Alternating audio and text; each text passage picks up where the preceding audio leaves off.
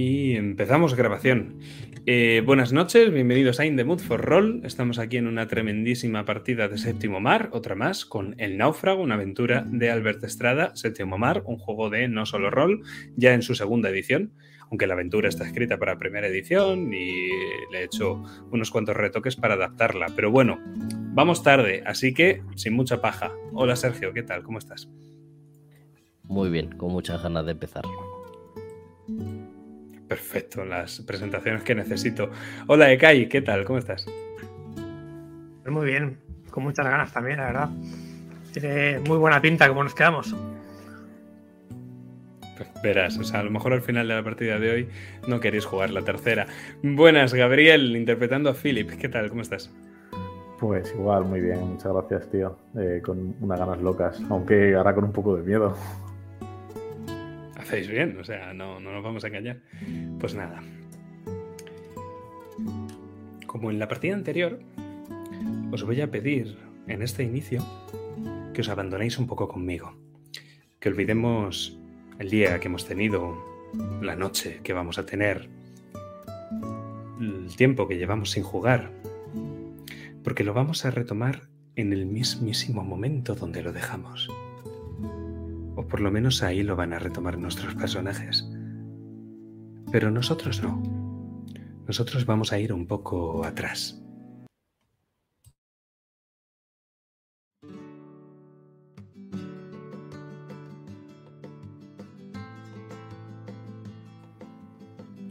Porque antes que la noche estuvo el día. Y que vosotros no salierais de martirio no significa que Martirio no estuviese vivo. Porque la noche de Martirio será trágica y silenciosa, pero el día es alegre y está lleno de música. Y ahora quiero que nos imaginemos que somos una gaviota que surca los cielos y vemos como el mar se acerca a nosotros o nosotros nos acercamos al mar y lo rozamos con nuestras alas. Y olemos el agua y la sal con nuestro pico de gaviota. Y pasamos cerca, muy cerca de un barco velero. Y allí vemos a un pescador anciano y a su nieto, que arrían las velas en dirección al puerto después de toda una jornada de trabajo. Pero nosotros vamos mucho más rápido que ellos y volamos nos colamos entre las murallas de la ciudad por el hueco que deja paso al estuario del río. Y es que allí donde las aguas van a morir al mar, vemos un puerto lleno de vida. Vemos a los pescadores que regresan de su jornada, a los pescaderos que se presentan en el puerto para recoger las mercancías. Escuchamos risas de buena mañana como algunos se frotan para combatir el frío y cómo hay otros que ya han empezado a sudar. Vemos a las mujeres con sus largos vestidos, sencillos, pero no dejan de ser bonitas, y se levantan temprano para lavar la ropa en el río. Vemos a los panaderos que comienzan a sacar del horno las primeras hogazas de la mañana. Abren las puertas de las casas y se saludan los unos a los otros. Hablan del tiempo, de sus hijos, de la vida, de la familia. Y nosotros, la gaviota que somos, sigue el cauce del río y vamos a ir volando río arriba sobre los puentes que cruzan las aguas. Vemos esos puentes de piedra que bien temprano, por la mañana como es, están llenos de gente. La mayoría de ellos van a pie, pero vemos carros, carromatos, gente a caballo, al paso, sin ninguna prisa, y a otros que van directamente en mulas. Vemos a un pequeño fraile montado en una de estas mulas con su hábito y el cordón, que va arreando a una mula que está demasiado vieja y demasiado cansada para moverse. Y justo encima de este puente, no muy lejos, un montón de niños que miran al cura y se ríen de él, se ríen con ellos. Hay otro grupo de niños también, más pequeños, recién despertados, que se frotan los ojitos por el sueño mientras van a la escuela. Vemos a las viudas que ya se dirigen hacia la iglesia de San Simón. Y a otros hombres muy bien vestidos, con sus balonas almidonadas, que dan algunas monedas a los pedigüeños del puente y les hacen una reverencia. Es que acompañando las monedas hay sonrisas. Los mendigos, algunos de ellos tullidos, se llevan las monedas a la boca y sonríen de forma desdentada. Algunos tienen más oro en la dentadura que en las manos. Igual que los mendigos sonríen, los hombres que las dan también sonríen sabiendo que han hecho una buena acción.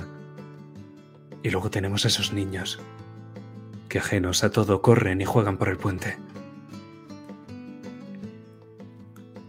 Pero nosotros nos alejamos del río hasta que vamos volando al centro de la ciudad.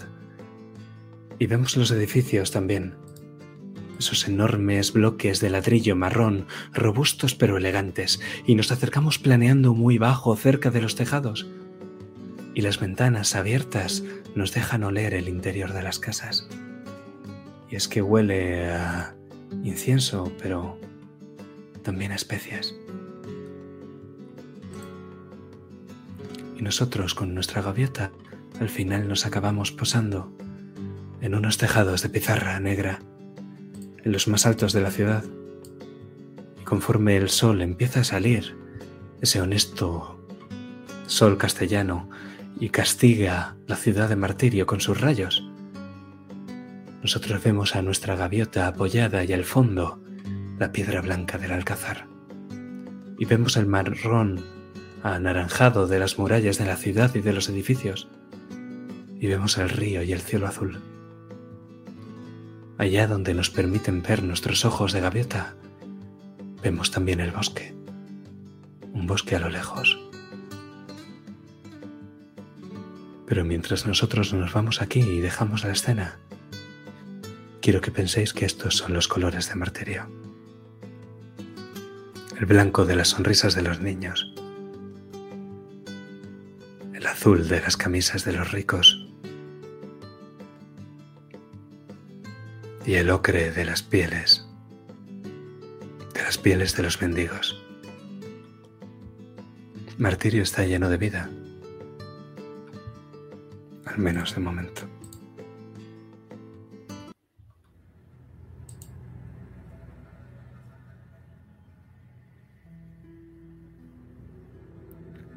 Pero ¿sabéis otro color? El rojo. El río Bajavano rojo esta noche. Podría ser un complemento perfecto o podría ser lo que lo destruyera todo. El color disonante en la paleta. El que arruina el cuadro. Mientras seguís el camino en la oscuridad, con la única luz de la luna, distinguís algunos cadáveres en el río flotando, hinchados, amoratados y azules. Parece que no todos han llegado a la presa que se ha montado en el interior de la ciudad. Algunos se han quedado encallados por el camino. Entre las piedras, los juncos y el resto de la vegetación palustre. El río ya tan cerca de su desembocadura no baja con mucha fuerza, y eso le da un cierto aire de pantano a algunas zonas, como si el agua estuviera estancada. Pero os vemos a vosotros caminando por el camino, el río queda a vuestra derecha, y vemos a las tres figuras iluminadas por la luna. Vuestra escena.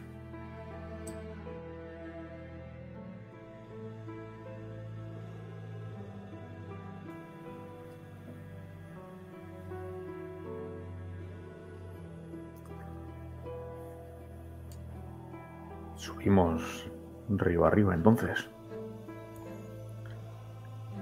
Hay que llegar a ese serradero. Está lejos de aquí. El Quizás camino- nos lleve toda la noche. El camino será largo, pero si no nos detenemos es probable que lo alcancemos al alba. De todas maneras, si esto es obra de los piadosos, les quedan de piadosos lo mismo que a Eric y a mí de nobleza.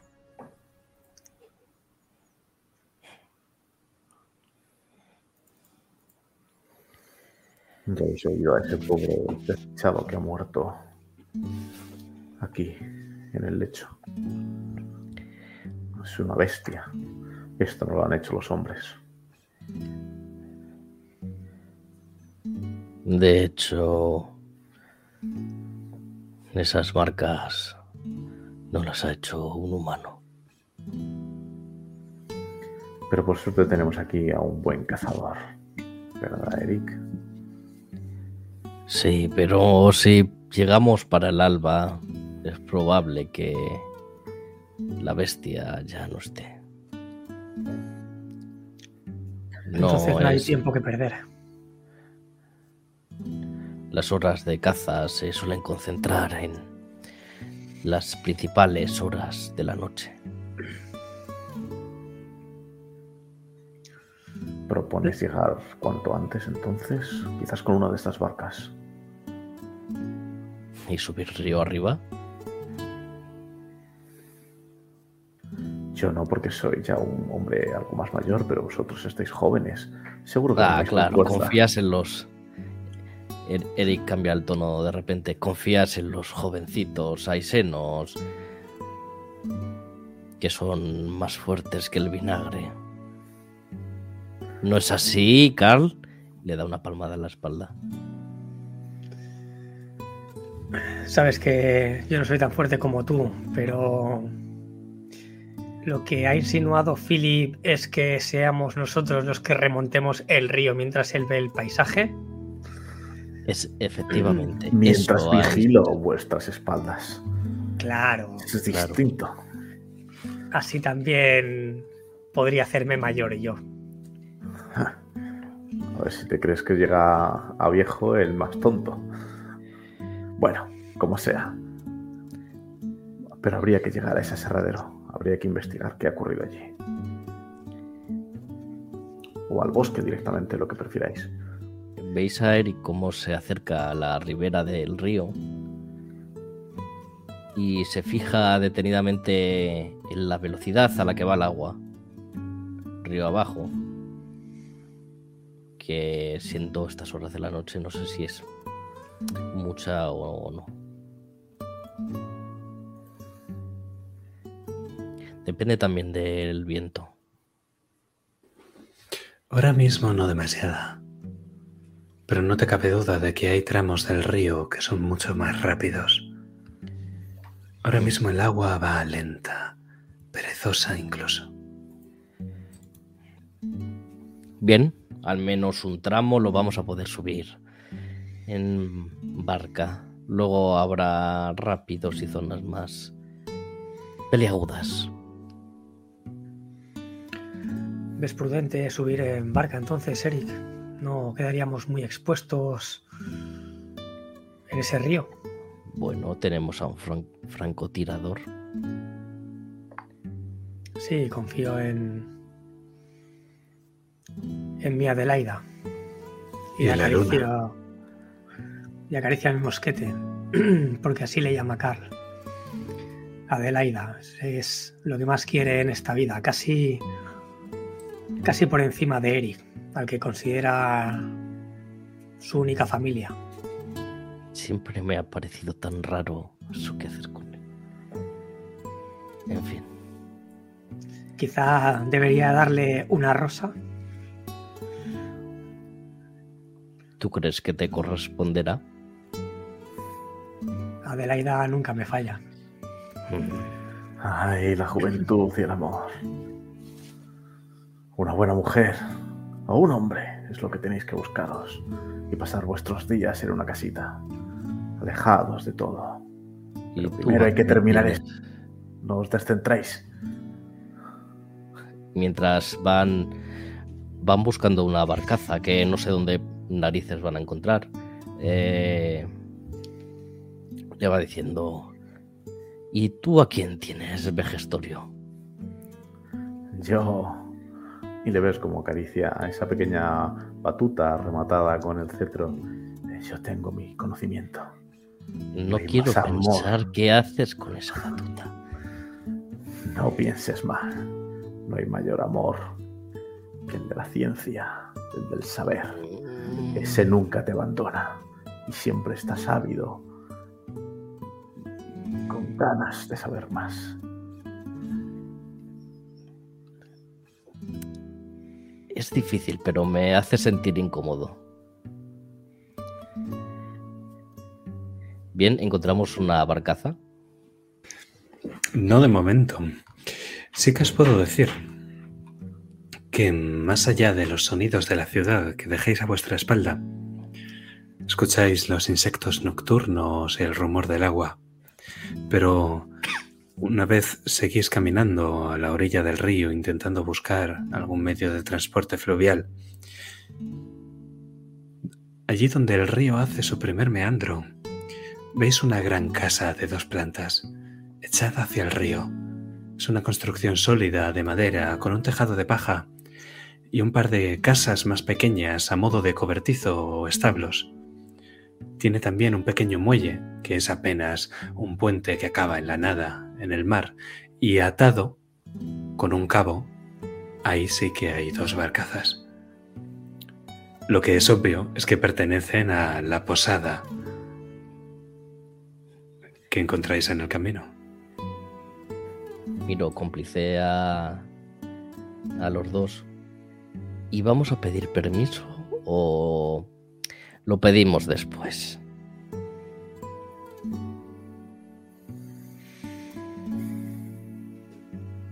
Yo, si he de confiar en pedir permiso, lo dejaría en manos de Philip. Quizás les puedas enseñar esa carta del emperador.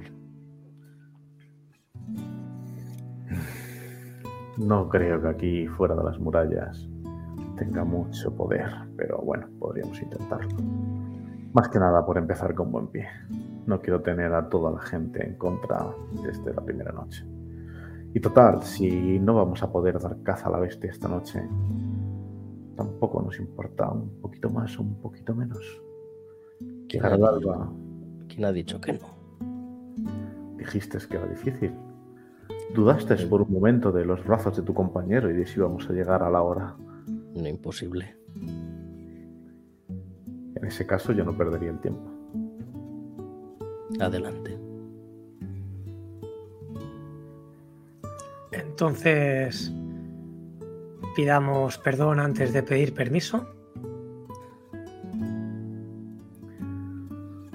Total, estas pobres gentes. No creo que les haga falta una barca en mitad de la noche con lo que está viniendo por el río.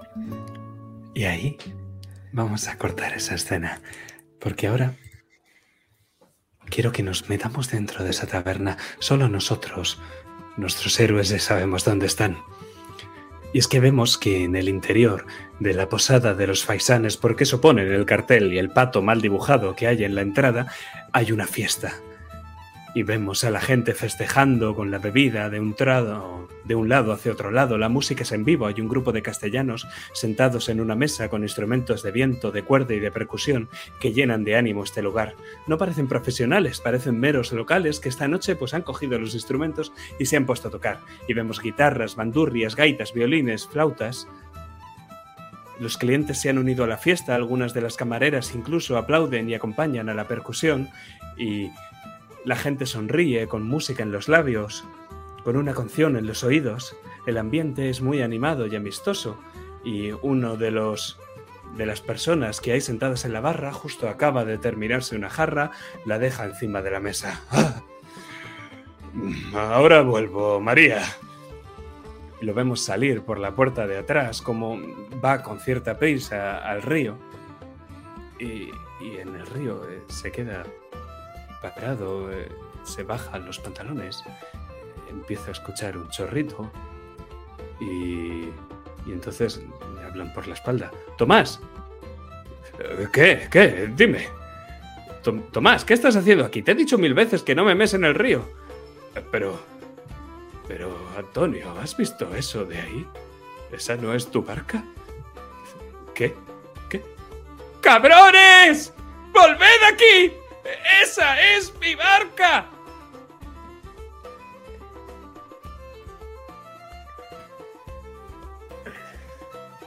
Mientras nos alejamos, Carl le grita: Se la devolveremos. Probablemente. Así se hacen las cosas.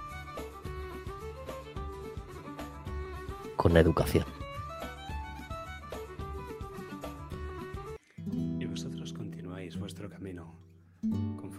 Noche va avanzando a su vez. Ir río arriba es difícil, Carla. Vais a tener que apretar bastante si queréis llegar antes del amanecer al aserradero.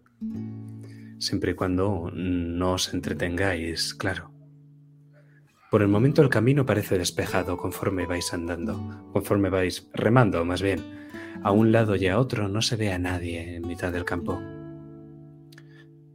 Al otro lado del río, no hacia donde está el camino, sino al otro, a la derecha sí que distinguís alguna que otra construcción, pero la verdad es que no se puede distinguir nada con la luz de la luna y la oscuridad de la noche. Por ahora tenéis un buen trecho por delante hasta el aserradero. Tendréis que pasar por debajo del viejo puente y llegará un momento en el que la barca no podrá más adentro. El río no es tan profundo. Pero de momento podéis seguir navegando.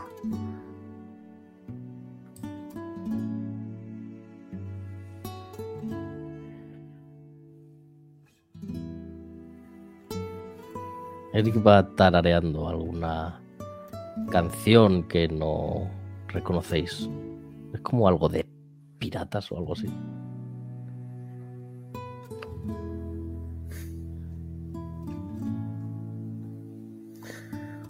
¿Qué rumias, Eric? ¿No ves que estamos en una misión de infiltración? ¿Les estás diciendo por dónde vamos? ¿A quién? Pues seguro que a todos esos que nos estarán mirando. Ahí, ocultos. Quiero que os imaginéis esta escena como es, que son Eric y Carl uno al lado del otro remando y Philip de cara a ellos y de cara al aserradero. Y ahora mismo les está diciendo eso. ¿Qué tal si remas un poquito viejo? Ay, bueno, si insistes, pero si luego me hago daño me llevas tú, ¿eh? No, Venga. no, no. Tranquilo. Ay, lo que tiene que hacer uno. A ver, déjame el hueco. Cuidado, ¿eh? Ay, que no te muevas tanto, que pesas. Que vamos a volcar. Vale. Cuidado, Philip, que nos vamos al agua.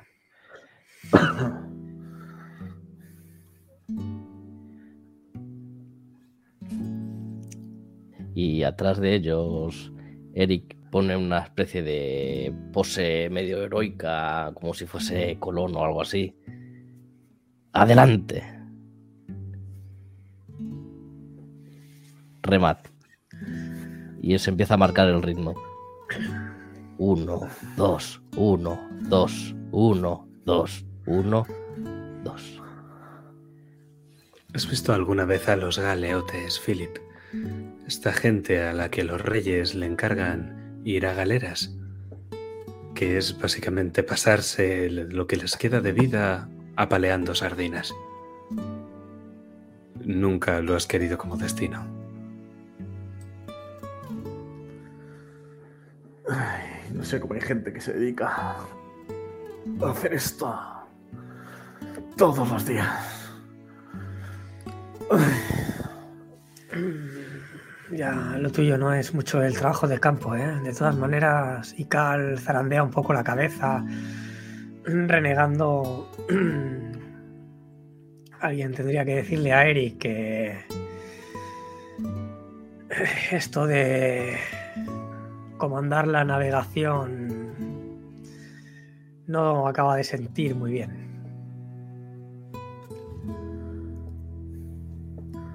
También te digo, no se supone que eres tú el tirador, el que debería estar ahí, pendiente y con las manos y no con un remo. Hombre, ahora te escucho, Philip. Pero claro, convence tú a Eric. Yo soy el tirador, pero ¿has visto esas armas que lleva? Yo pocas veces le llevo la contraria. Aunque sí, me gustaría ponerme de tirador. No creo que. Eric. Sí, Nada, que aquí nuestro camarada Philip comentaba que quizá lo más óptimo sería que el tirador ejerciera de tirador.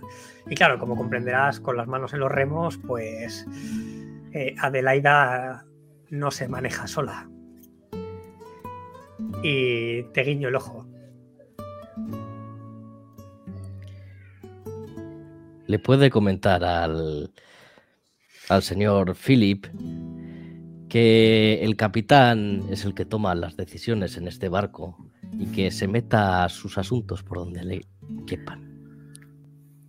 No sé, ya le decía yo que no, no tenía pinta de, de avanzar el tema, pero bueno, me sabía mal no darle la oportunidad. Déjame. Y Déjame. te aparta de los remos y se pone él. No te lo tomes a mal, Eric. Ah, pero es que nos preocupaba de que estando ahí, sin nada que hacer, tu cabeza diera vueltas y vueltas con esa castellana. Y eso no te iba a hacer bien. Entonces, mejor darte una tarea y tenerte ocupado. Ay, esa castellana. Nunca una mujer me había intentado matar nada más verme. Eso. Eso es pasión. Sí, sí, sí, lo, lo vimos con nuestros propios ojos. Y, te digo más, Eric. Casi diría que era correspondido. Si no fuera por ese detalle de que casi te mata, Casi. Bueno, quiero decir que, yo qué sé. mm, mm, No siempre se empieza con buen pie, pero sí noté ese fuego en su interior que se fundía con el mío.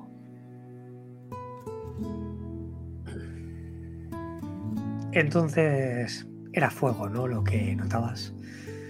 Yo es que noté otra cosa, pero no sabría describírtela. Vaya. Ah, Bueno, tú tienes a tu Adelaida. Uh, sí. Y acaricio mi mosquete como si fuera la- lo último que quisiera ver en este mundo. Ella también tiene fuego en su interior. No el mismo, pero Usando las metáforas sobre objetos fálicos con fuego en su interior, creo que vamos a dejar pasar la noche y la luna alzarse y bajar en el cielo nocturno. Hasta que llegamos. Hasta que llegamos a un viejo puente.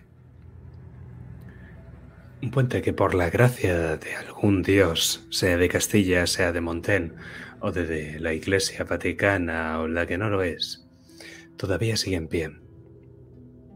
Vosotros lo veis desde la distancia, concretamente tú, Carl, que eres el que no está remando ahora mismo.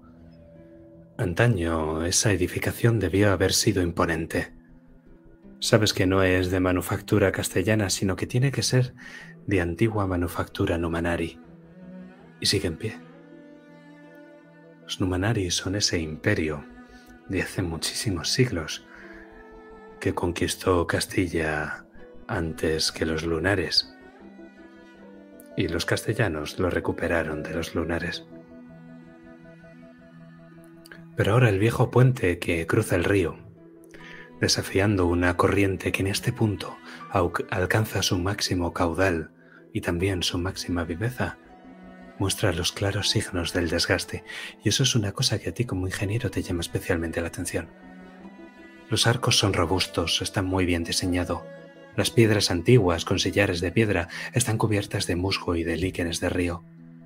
Hay una subestructura de madera que lo sostiene y que ya parece que el agua lo ha podrido.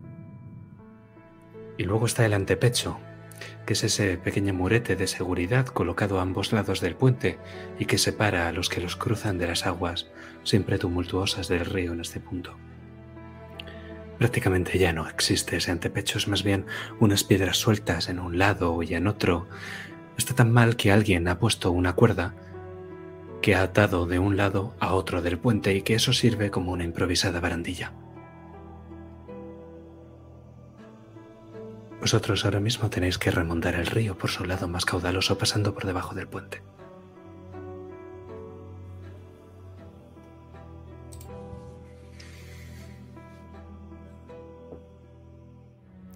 Eric, Philip, más despacio. ¿Lo estáis viendo? ¡Qué maravilla! ¡Qué construcción!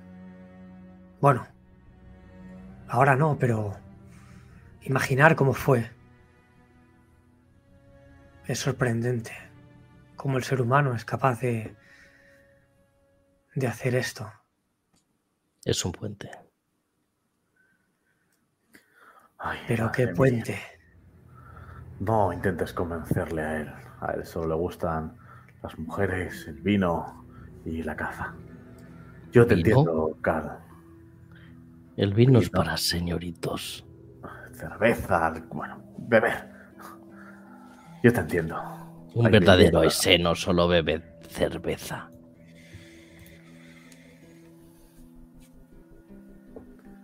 Incluso puede admirar y contemplar la arquitectura que antaño fue. Lo que pasa que entiendo que sean cosas difíciles de valorar, pero todo y eso... oh, no puedo dejar de pensar en cómo fue, cómo lo construyeron, quién lo diseñó.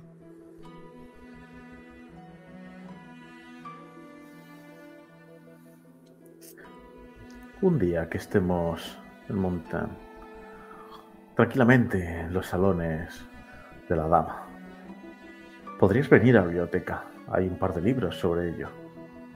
Sé que a ti esto de las construcciones te gustan. Son algo, ¿no? Que te, te enamora. Sí, desde luego, aunque quizá preferiría hablar de esas construcciones en una taberna con, un- con una copa, mucho más que en una biblioteca. Escucháis un caballo.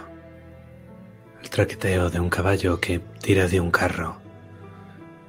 Que viene del lado izquierdo del río para cruzar al derecho. En dirección al bosque.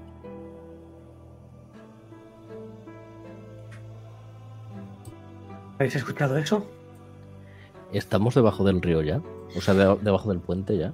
A punto de... A punto, sí. Vale, Eric se va a levantar y se... eh, de un salto se agarra del puente para poder observar quién viene. Lo veis haciendo eso. Lo haces tú, te agarras primero al al musgo, los líquenes, parece que ceden un poco y enseguida encuentras madera. Me asomo. Para, para, para, Carl. Ayúdame. Y freno la barca un poco como puedo para estabilizar a Eric también. No, vosotros habéis pasado de largo y Eric se ha quedado colgado. Bueno, pero yo imagino que al final la barca se acaba parando casi por debajo del puente. O prácticamente debajo. Lo que puedes ver, Eric, es como hay un cochero que va tirando, va arreando al caballo. Y puedes ver un carromato bastante grande. Está lleno de paja. Pero es un carromato grande y que parece ciertamente pesado. El cochero se queda mirando el puente, mírase un poco eh, y arrea el caballo.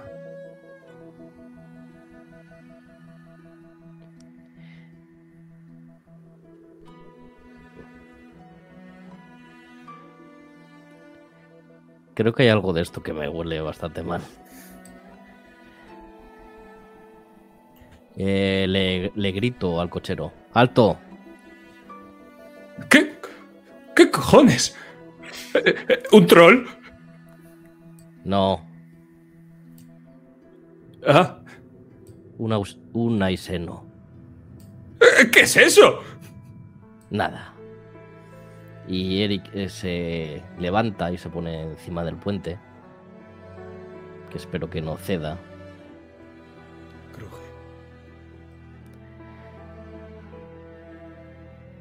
Está prohibido el paso de carromatos por este puente. Cago Que el puente viejo no cobra peaje, me lo han dicho. Me lo ha dicho Tomás el trilero. Pues órdenes del emperador. Se cruza por el puente nuevo que para eso está. ¿El empequé? Hay que ver estos castellanos. Que te vayas al puente nuevo. Pero que, que quiero pasar por aquí. Que, que- me vas a hacer dar una vuelta. que no vaya a llegar a tiempo a la granja. Eh, Eric se va acercando al carromato. ¿Cómo te lo explico? Este puente está casi derruido. Tú llevas un carromato enorme, con lo cual puede que tú y tu carromato hagáis ceder el puente y te mates en el acto. Pero paso primero. Antes de matarme, digo. ¿Y el caballo? Primero va el caballo y luego voy yo, porque yo voy encima del carro y el caballo tira del carro. Pero vamos a ver. Que, te- que se va a romper el puente, ¿no lo entiendes? No sé Es qué que te- tengo te- que entender. Te- te- tengo que matarte para que no te mates tú solo. No sé si eso tiene sentido, señor Troll. La verdad es que no. Bueno, en definitiva, que no te voy a dejar pasar por aquí porque te vas a matar. Philip, Carl, eh, decidme, ¿estáis escuchando esta conversación? ¿Qué estáis haciendo?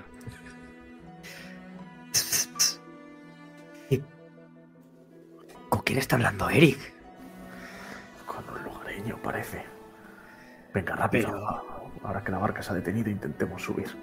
Pero le ha, le ha llamado troll, ¿no? No le he oído bien. Creo que sí, que algo de un troll han dicho. Será porque la ha visto. Es el pobre más feo que un troll. Sí, pero hay que tenerlos muy bien puestos, ¿eh? Para llamarle troll a Eric. Yo lo he pensado unas cuantas veces, pero... A ver quién se lo dice. Vamos a subir antes de que la líe. Empiezo a trepar también. O si estamos justo, ya hemos conseguido so- sobrepasar, no sé dónde hemos detenido al final la, la barca. Eh, intento bordear y subir por la parte, entrando por detrás de lo que es el carromato. En el momento en el que subís, el puente suelta un crujido, Carl, que no suena nada bien. Y entonces ahora mismo lo que vemos es como la piedra se desliza sobre la piedra y notas como esa subestructura de madera cede, Carl, y es una subestructura que no debería de ceder así. Pero el carromato, al montarse ese puente hacia arriba, empiezan a girar las ruedas y el carromato va en dirección hacia el puente. El puente que se está rompiendo cada vez más. Se están deslizando las dos piedras con otras y está haciendo una cosa así. Eric, tú estás aquí.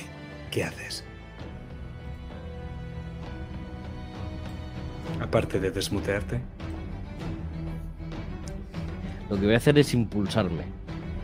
Quiero ir tan rápido como pueda hacia- adelante para dejar el puente cayéndose detrás de mí y agarrar y placar a ese señor hacia la parte de- del camino. Pues lo consigues. Vemos como Eric da un salto impresionante, coge a ese hombre, pero ¿te estás gastando rápido? Porque esto es una tirada. Si quieres, tiro. Sí, vamos a tirar todos. Lo primero de todo, los tres tenemos que decidir, eso es, tenemos que decidir nuestro enfoque. Esto es la característica y la habilidad con la que va a ir esto. Músculo atlético. Músculo, yo creo que lo que estás haciendo es más brío, Eric. ¿Por qué es músculo? Porque al final se está impulsando con las piernas para eh, ir muy rápido y placar a este hombre. Es algo atlético, más que otra cosa. Claro, pero bueno, el brío es al final la propia energía de tus músculos. Te lo compro si me dices que lo que vas a hacer es un muelle, o sea, que tus piernas actúan como un muelle, que, que ni siquiera corres, sino que das un único salto. Claro, o sea, es que que apuras, Eso, es lo que voy a, eso es lo que voy a hacer. eso es, apuras hasta el máximo en el suelo y entonces como si fueras un muelle sales disparado, como el relámpago de acero que eres. Muy bien, ¿los demás? Philip quiere fallar automáticamente y llevarse un puntito de héroe. Quiere caer y darse un chapuzón. De acuerdo, eso te hará una herida dramática. Y... Herida dramática era las cuerdas, ¿no? Sí. Bueno, te da un punto, te da un dado en tu siguiente tirada. Esa es la parte buena. Compro, Y- venga, compro. Y Carl quiere coger los remos y hacer un poco de. utilizar lo- los palos de los remos haciendo un, un poquito de palanca con el, con el puente que se está medio cayendo para que le dé el tiempo justo a que. a, a que no nos acabe de aplastar a Philip y a Carl y, y poder. y poder salir. Vale, muy bien. Me parece muy buena idea. Coméntame, ¿qué característica y habilidad vas a usar? Pues igual. Maña. Maña, sí, me parece bien. O in- incluso ingenio si tienes más. ingenio, sí, no lo tengo lo mismo. Vale, pues entonces da igual con lo que tires. Y. Claro, y una vez, he- y una vez echado.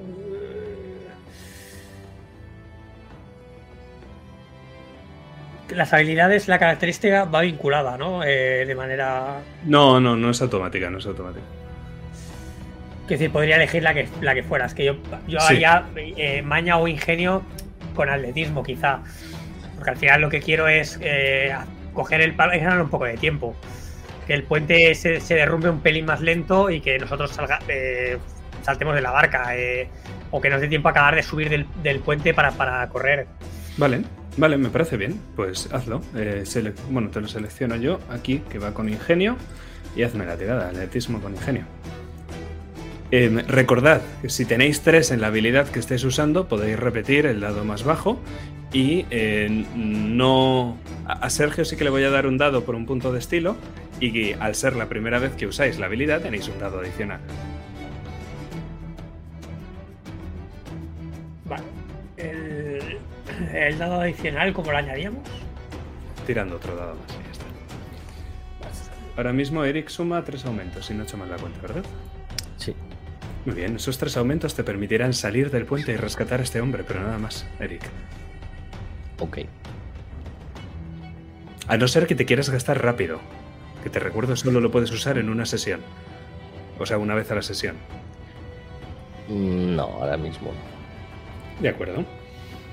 Y por lo que aquí veo, aquí hay otros tres puntitos adicionales que saca. eh, que saca Dime. con rápido te refieres a reflejos rápidos.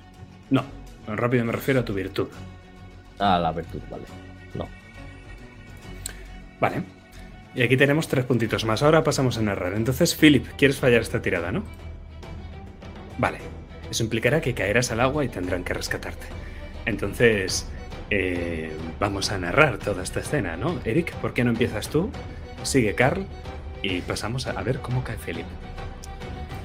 Pues en cuanto empiezo a, escu- a escuchar cómo cruje la madera que es podrida, eh, sujeta difícilmente el peso de este puente que empieza a ceder con el peso de ese carromato enorme, vemos a Eric eh, hacerse una especie de... como de buruño, una especie de recogerse en sí mismo y coloca las manos sobre el suelo y las piernas como si fueran una especie de muelle y se concentra. Espera el momento justo en el que cede el puente y es ahí cuando salta, se impulsa como si fuese una bala y en la trayectoria se lleva a ese pobre hombre por delante. Haciendo que los dos caigan despedidos hacia el otro lado del puente, en una zona ya segura.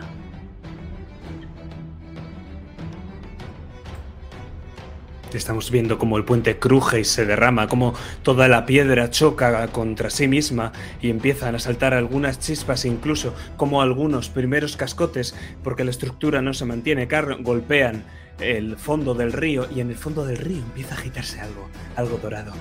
¿Qué haces, Carl? Carl rápidamente coge los dos remos y aunque es consciente que es madera antigua y ha sufrido mucho, intenta hacer palanca en el extremo del puente, el que se está empezando a derramar, a, derruir, perdón, con, uno de los de esos pequeños bancos donde estábamos sentados eh, Philip y yo para hacer palanca e intentar que el puente se derrumbe un poquito más lento, aunque sabe que no ganará mucho tiempo, algo es algo. Entonces, eh, una vez lo hace, salta para cogerse a ese puente e intentar subir lo más rápido, lo más rápido posible. Te voy a dar dos opciones, Carl. Puedes, haciendo todo lo que has hecho, saltar al puente y por tanto tú más o menos ponerte a salvo, o puedes poner a salvo a Philip porque ves que ahora mismo Philip se ha agarrado a un trozo de madera podrida que ha cedido y ahora mismo lo ves caer hacia abajo. Y en el tiempo que tarda con tu vista de francotirador, ves un resplandor dorado de pequeños monstruitos de río. Y es que entre los seis senos se dice que las sanguijuelas castellanas son un bocado delicioso. Pero entre las sanguijuelas castellanas se dice que los seis senos también sois un bocado delicioso. Son unos moluscos del tamaño de un dedo corazón, ciegos y con una boca llena de pequeños dientecitos. Parece que con el despertar, con el derruir de este río, se ha despertado un enjambre de ellos y Philip va a caer justo.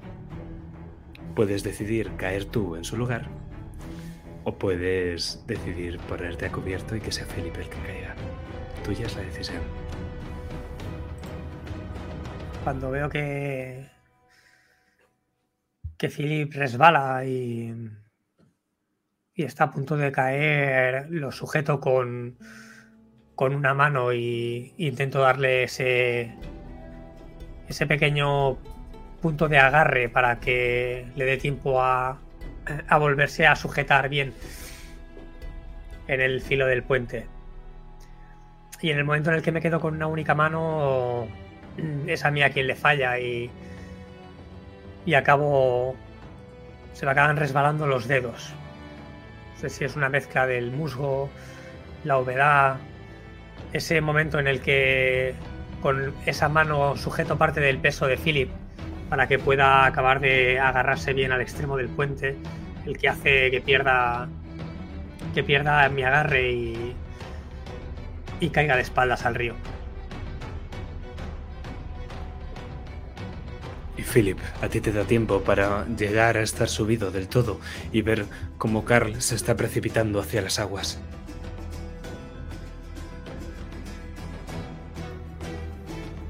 Tengo acción, entonces gracias a mi compañero. ¿O qué podría hacer? Puedes gastar un punto de héroe. eh... Vale, mm, con ese punto de héroe podría narrarte una escena y rescatarle. Sí. Vale. Pues si te parece, gasto el punto y lo que hago es, en el momento en el que veo cómo comienza a caer, me di cuenta de que este puente que se está derruyendo, uno de los... Mm, una de las cuerdas que sujetaban las estructuras de madera, entre ellas los tablones, ha quedado partida, desgastada. Y aunque no me da mucha confianza, puesto que si ha partido seguramente no esté en un buen estado, no dudo en asirla intentar de un fuerte tirón mientras me suelto y caigo con ella, hacer de tirolina, hacer un poco como si fuese una liana, a la que voy cayendo rápido hacia él, diciéndole ¡Cal! intentando agacharle, engancharle, cogerle con mi otro brazo y juntos, una vez ya le he encogido, eh, hacer el péndulo eh, oscilar y caer lejos, aún en el agua, pero lejos de esas sanguijuelas y intentar rápidamente, nadando, y llegar a la orilla. Por Pues lo vemos. nada! Pues lo vemos tal y como lo has descrito, la cuerda en la mano, Carl y de nuevo el apretón, el apretón en el aire, hasta que caéis en el otro lado. Prácticamente solos habéis mojado los pies y las sanguijuelas se quedan en la orilla y una de ellas, que es un animal acuático, al final acaba por salir y empieza a dar saltitos en tierra sin poder respirar. Es un animal muy feo.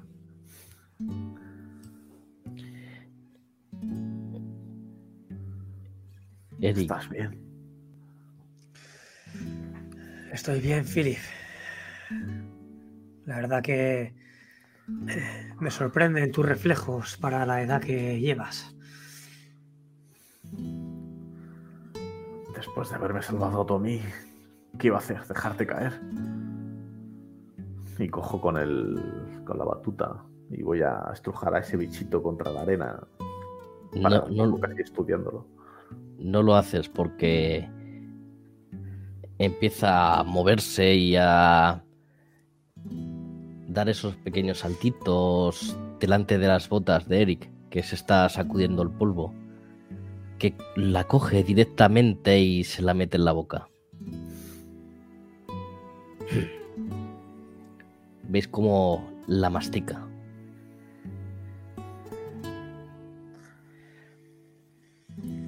Una delicatessen.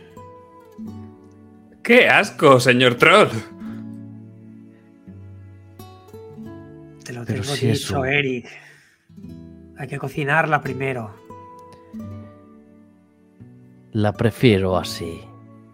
No deja de ser un manjar. Bueno. Creo que no ha ido tan mal.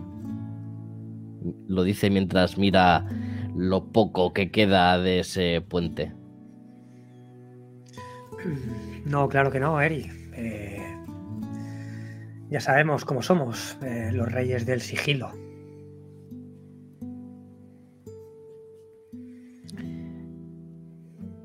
Bueno, pero nos iba a caer encima de todas maneras. Claro, Creo que porque tú subiste, Eric. Si quieres le No. preguntamos al amigo del troll. No, es porque ese imbécil se ha subido con el carro al puente y se lo he dicho tres o cuatro veces que no lo haga. Y aún así, ¿Es que me querías cobrar? pero eso no es verdad.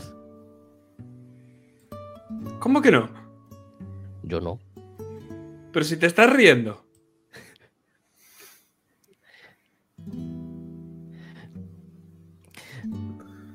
Mm, Amigo castellano, yo no te quería cobrar. Lo que sí quería es que fueses al puente nuevo. Aunque te cobrasen el peaje, no ibas a morir. Mismo es. Al final he perdido la mercancía. Tendré que robar la paja de otro sitio. Bueno, pues nada. Con Dios. Me giro a ellos. Ha dicho que va a robar. Con Dios. Al, al final, al final sí que va a cobrar. Hay un par de cosas que os puedo decir sobre este episodio que habéis vivido en el puente. En primer lugar, a ti, Eric, cuando has visto desde el otro lado del puente cómo Philip se deslizaba por la liana y recogía a Carl, no parecía un viejo cualquiera. Y esa batuta que siempre lleva con un orbe en su punta ha brillado de una forma característica. especial mientras lo hacía. No estás seguro si podría haberlo hecho sin ese palo y cómo es que ese palo le ha permitido hacerlo, pero desde luego aquí hay gato encerrado.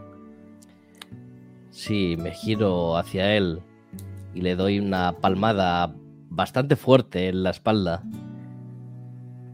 Parece que estás bastante en forma para ser un saco de viejos huesos.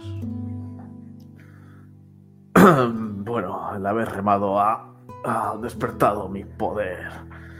Este cuerpo, aunque ahora ya viejo, ha estado casi tan en forma como el tuyo, Eric. Lo que pasa es que los años, bueno, no perdonan. Lo dudo. Bueno, nunca lo sabremos.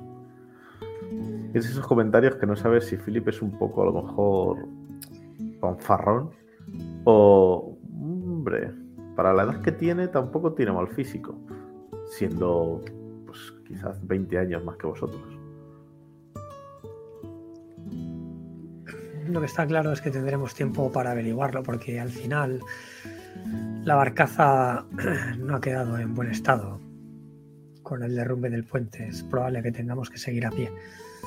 Y hablando del derrumbe del puente de Carla, hay una forma en la que la construcción se ha venido abajo que te lo ha dejado meridianamente claro. El puente había sido saboteado. El puente era viejo, pero debería de haber resistido. Alguien había maltratado o manipulado incluso la subestructura de madera.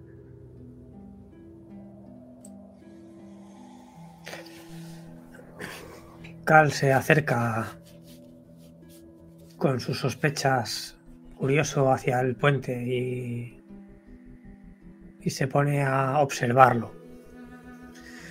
Y efectivamente lo que ve es que ese puente ha sido manipulado. Eh, habían desgastado la piedra a propósito, habían habían conseguido que fuera más frágil de lo que debería a pesar de los años que tiene. Y así se lo hace saber a Philip y, a Eric. Hay algo raro aquí. eh. El puente debería de haber resistido y mucho menos por un carromato que transportaba paja. El peso que llevaba no nada hacía indicar que el puente tuviera que derrumbarse. Y, y la pregunta es si esto está a propósito para que efectivamente la gente utilice el puente nuevo y, y pague el precio por cruzar. O si hay algo más.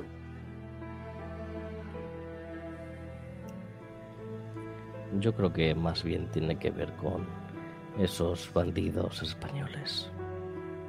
Castellanos, que diga.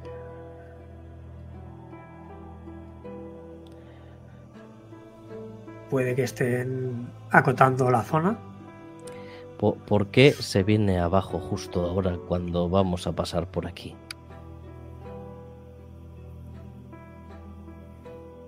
¿Casualidad? Si lo que estás insinuando, Eric, mi querido amigo, es que eh, nos estaban esperando u observando, deberíamos de ir con cuidado y mucho más si vamos a ir a pie. Dije que no, no tendríamos que demorarnos si queríamos llegar al alba, pero lo que es cierto es que deberíamos de ir con pies de plomo. No sabemos lo que nos podemos encontrar y al final es un terreno que no acabamos de, de tener tan controlado. Puede que no fuera una gran idea hacerlo de noche, pero ya sabes, Eric, sin riesgo no hay gloria. Bien dicho. Bien dicho. Y ahí vamos a permitirnos que, como bien ha dicho Carl, sigáis andando, esta vez por la otra orilla del río, la distinta al camino, para llegar a las puertas del aserradero. Y es que, con las primeras luces del día, veis que el aserradero en realidad no es un único edificio, sino varios. Dos de ellos, el almacén, y otro edificio algo más grande está a la vera del río, en su lado derecho. Para llegar a este mismo tenéis que cruzar un corto puente hecho de madera. Este es muy corto. El resto de edificios del aserradero están al fondo y tiene más pinta de un campamento o de una guarnición militar. Está subido en un risco. El acceso es bastante difícil así que debería de ser fácil de defender el lugar. En lo alto de este destacamento, en la cima del risco, se encuentra una torre de vigía. Una torre que aún en la distancia veis cubierta de telas azules y doradas, solo que ahora las veis ajadas y salpicadas de rojo. En la torre debería de ondear la bandera de Montaigne con el sol del Empagor, pero lo que veis es un simple palo sin bandera.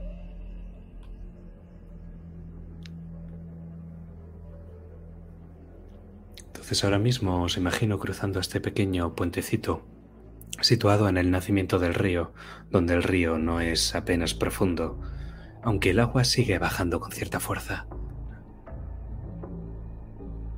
Y lo primero que os vais a encontrar es ese gran edificio de madera y el edificio pequeño y luego si remontáis el risco hacia arriba, el destacamento.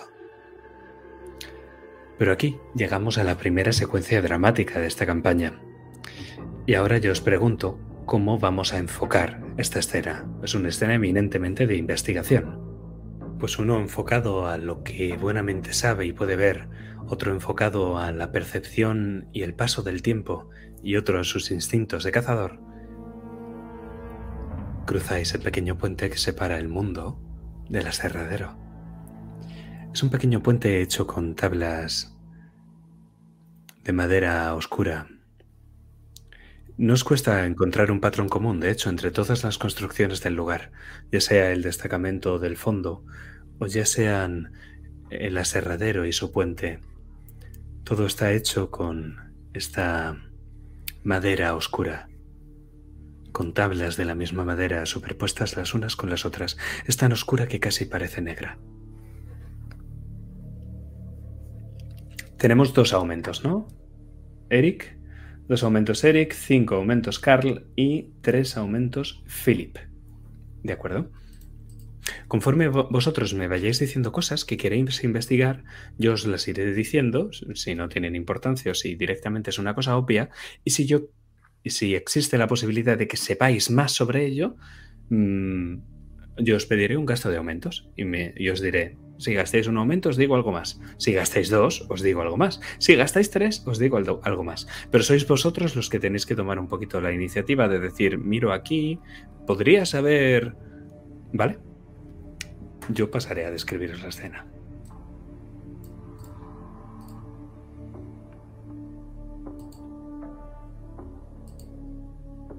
Por ahora, por ejemplo, para dejaroslo fácil, en el momento en el que vosotros cruzáis hacia el aserradero y veis que la madera es común en todos estos sitios, cualquiera de vosotros puede gastar un aumento. El que quiera os lo gestionáis vosotros y le digo algo más. Lo gastaré yo, que soy el que tiene más. Y además tiene mucho sentido, Carl, porque lo que sabes gracias a tus tácticas de guerra cuando has luchado junto al ejército del Empagag, es que la madera del bosque de los ahorcados es un recurso estratégico muy importante en la guerra. Todas las construcciones de este lugar se han hecho con esta madera y no únicamente porque estuviera cerca, sino porque tiene que ser un material bastante preciado. Es de gran calidad para las construcciones militares. Ves que la empalizada del fondo, la torre de vigía, también está construida en esta madera. Este puente que estáis cruzando no es una maravilla del pasado como el puente viejo, pero es un puente muy resistente. Un puente por el que podrían pasar ejércitos. Este lugar es muy importante para Montaigne, un recurso estratégico. Eso explica el destacamento. 70 hombres, Carl. 70 cadáveres. Pero seguimos caminando. Y decidme, ¿qué vais a hacer? ¿Vais a remontar ese risco directamente para dirigiros hacia la guarnición? ¿O vais a echar un vistazo al aserradero primero? A Philip no le importaría echar un vistazo al aserradero, pero sabe que su objetivo está eh, en la fortificación, en ese campamento. Porque allí es donde entiende que estaría la gran mayoría de los hombres, allí donde se realizaría el ataque.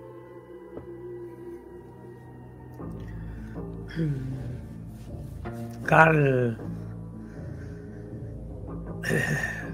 Carl quiere ir a ver ese aserradero. Se lo comenta. Se lo comenta a Philip y a Eric. Aunque sabe que Eric le dirá que sí, sin ningún problema. Con Philip a lo mejor tienen que debatirlo, pero Carl lo que le dice es, Philip, eh, me gustaría saber qué ha pasado aquí. Y, y ver un poco. eh, ya sé que no van a quedar supervivientes, pero aún así me veo con la obligación de comprobarlo.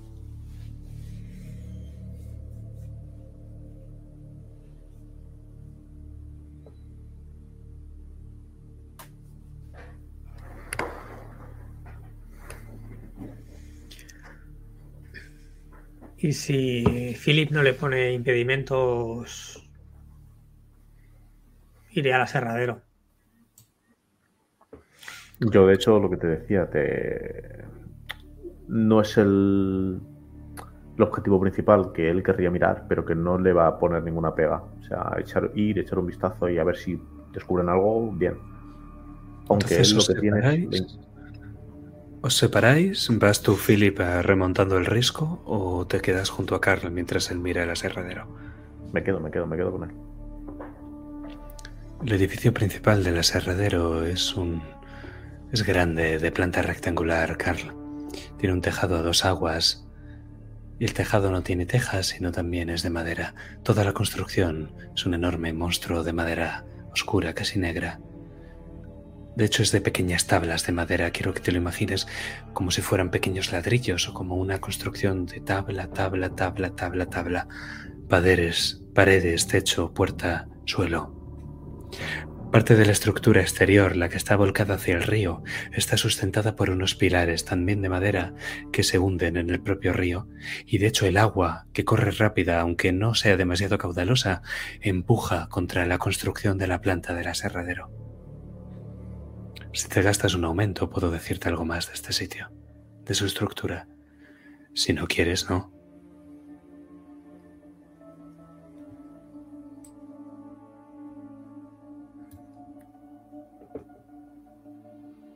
Mm, No sé si me meto donde no me llaman, pero si él no quiere gastarlo, yo lo voy a gastar, ¿eh? Es que él es el ingeniero. Sí, sí, lo, lo voy a gastar.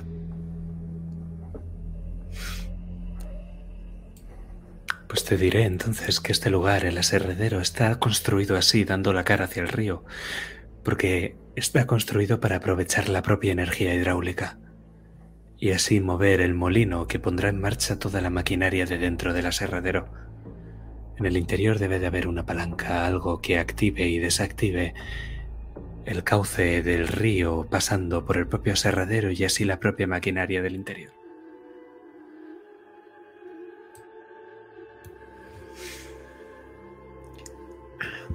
Y así se lo hago saber a, a Philip y a Eric.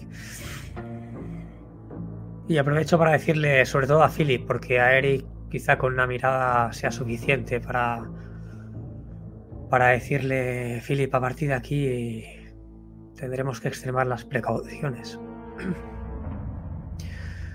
No sé cuánto de familiarizado estás con las armas, pero estaría bien que estuvieras alerta y preparado. Al fin y al cabo, parte del destacamento puede que pasara por aquí. Puede que parte de la batalla se liberara aquí. No te preocupes. ¿Ves cómo agarro con fuerza ese cetro, esa batuta, con el orbe? y te digo, tú tienes tus armas, yo tengo las mías. Iremos con mucha cautela. A la derecha del aserradero hay otro edificio, algo más pequeño, con toda la pinta de ser el almacén. Tiene una puerta que está cerrada y además atada con un pesado candado alrededor. Pero para entrar al aserradero, lo que hay es una única puerta. Y Philip te llama mucho la atención porque ni siquiera está centrada en el edificio. Es una puerta que no han querido hacer en el centro de la pared, sino que la han escorado hacia un lateral. No es simétrico. ¿Por qué alguien querría hacer eso? El hedor, que se despide desde el interior, incluso aunque todavía no veáis la puerta, Eric, a ti te recuerda el de un animal. Es el olor que despide el monstruo cuando se alimenta de sus presas.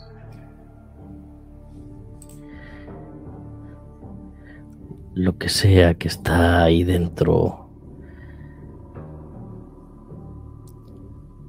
Creo que está comiendo y creo que no le va a hacer mucha gracia que abramos esa puerta.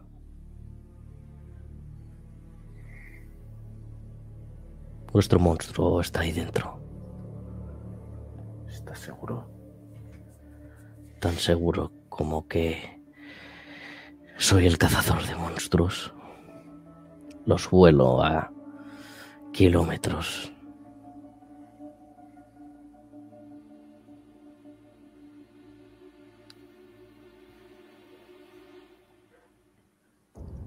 ¿Qué sugieres, Eric? Voy a mirar detenidamente la edificación y quiero buscar si hay alguna ventana más arriba por la que me pueda asomar y ver la situación que hay dentro.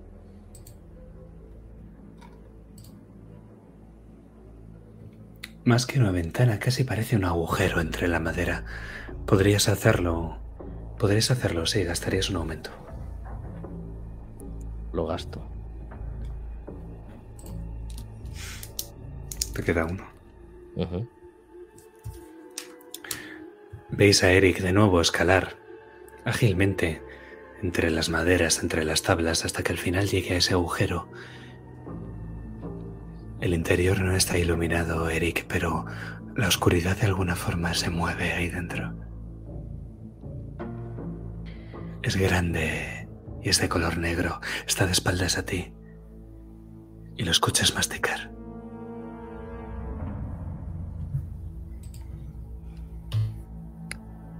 Quizás sería una buena idea dispararle ahora que está desprevenido.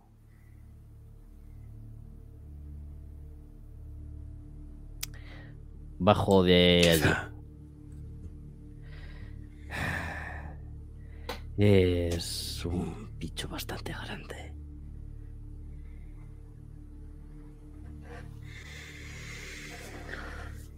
Tú sabes más de esto que ninguno de nosotros. Y está comiendo y no parece ser muy perceptivo, así que creo que tenemos una oportunidad. Le miro a Carl directamente. He visto Eric, eh, la edificación de al lado. Una puerta con un candado. Tiene pinta de que quizá fuera el almacén. No sé si quizá a lo mejor ahí podrían guardar tal vez algunos barriles de pólvora o, o alguna red. A lo mejor podríamos pensar en, en acecharlo de alguna manera, que no sea un ataque directo. Al fin y al cabo, si es tan grande, no sé cómo de mal parado saldríamos. Creo que con un tiro directo a la cabeza podría quedar bastante mal herido o directamente muerto. Pero sin riesgo no hay recompensa. Como empiezo a odiar esa frase, Eric. Y Te vas a cansar de oírla. Y me pongo el mosquete, me lo saco de la espalda y me lo pongo ristre en mano. Y si Eric dice que quizá con un tiro lo dejemos mal herido, obviamente mi confianza en él es absoluta. Pues creo que este es el inicio del combate, ¿no? Como digo, este combate va a ser un poquito más de tutorial, así que no os preocupéis si os parto la cara. Mientras mis compañeros están preparándose, eh, podéis ver cómo Philip lo que ha hecho ha sido agarrar por el extremo corto, por ese allá donde guardaba la pluma, la punta de, la estilográfica, y ahora tiene el cetro apuntando hacia el interior de esa edificación. Ese cetro que ahora podéis ver con total claridad como eh, ligeramente te genera una especie de campo o está electrificado. Veis que no es simplemente un simple orbe liso de metal. Genera algún tipo de energía que comienza ligeramente a acumularse y a concentrarse. Como digo, Gal se saca el mosquete de, la espalda y se lo queda entre las manos, no sin antes acariciarlo. Mm, y lo que hace es que como lo que busca, y siguiendo las palabras de Eric, un tiro certero, se retira de la puerta, intenta buscar un, ángulo bueno para cuando espera que Eric eh, abra esa puerta y, quizá llamar la atención de la bestia y salga, em, Carl no falle. Hinca la rodilla en el suelo, respira hondo, le susurra a Adelaida que, que esto ya lo han hecho mil veces y que no será una distinta. Así que espera y confía en no fallar. Tiene un dado adicional y voy a activar mi Hibiri de flexible. Actúo antes que cualquier otro. Porque voy a, voy a usarlo en este caso para encaramarme a, a ese agujero con la con la alabarda en la espalda. Y cuando estamos en posición todo queda en silencio le voy a dar una señal a mis compañeros indicándoles que va a empezar la fiesta. Voy a tirar mi plan es el saltar eh, alejándome de la pared y por ese hueco lanzar la, la alabarda y que le dé directamente al monstruo para que salga de, de, su, de su guarida. Vale, ahora veremos cómo eso se traduce en aumentos, pero de momento te doy el dado de estilo. Pues veis a Eric encaramarse a, a ese agujero otra vez con la lanza, la alabarda a las espaldas y os mira y os sonríe porque esto va a ponerse feo. Y cuando va a actuar os guiña el ojo y esa es la señal. Se lanza hacia atrás y cogiendo la alabarda apunta directamente a ese agujero y lanza como un resorte y esa alabarda sale disparada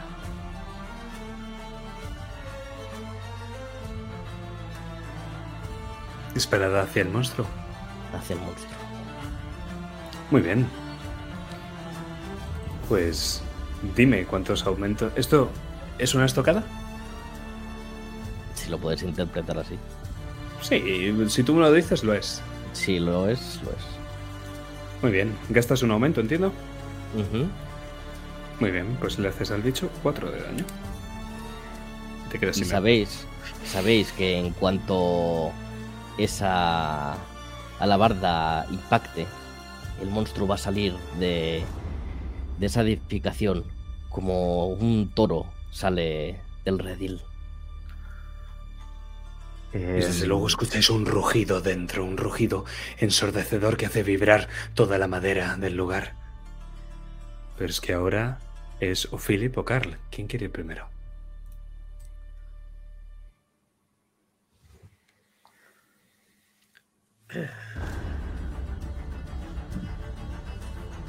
¿Qué piensas, ingeniero? Si. Si veo que la criatura rompe la puerta, la embiste y sale en el momento en el que la veo asomar, Cal respira hondo, coge un poco de aire, intenta evaluar esos puntos vitales de la bestia y en el momento en el que tiene localizado cuál es la mejor el mejor sitio para poder disparar para incapacitarla dispara. Aprieta el gatillo de su mosquete. Nota ese retroceso en su hombro derecho como de costumbre. Lo tiene prácticamente ya encallizado de la cantidad de veces que que ha sufrido ese retroceso. Y para él para él es como un chute de adrenalina. Escucha Es que os el disparo. Escuchamos el disparo y es que os diré más, que es que la criatura todavía no ha actuado, así que todavía no la habéis dejado de ir eh, fuera del aserradero. Entonces el tiro que vemos no es limpio. El tiro se cuela por el mismo agujero por el que la alabarda de Philip, de Eric. Entonces rebota en un sitio, rebota en otro más, rebota en otro más y Eric entonces sonríe. Y justo sonríe en el momento en el que la bestia suelta un gruñido de dolor. Carla has calculado la parábola perfecta, la parábola de la bala. No te hace falta tener el tiro limpio, a ti no.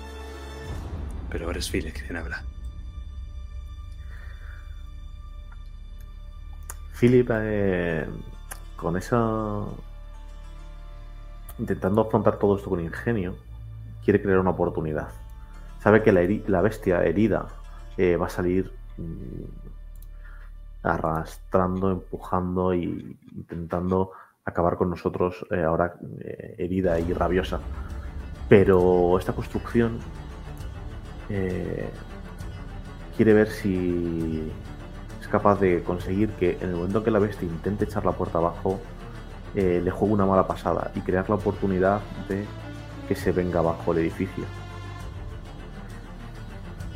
Son esos pilares de piedra que tú también lo has entendido, pese a no ser un ingeniero, los que mantienen el edificio.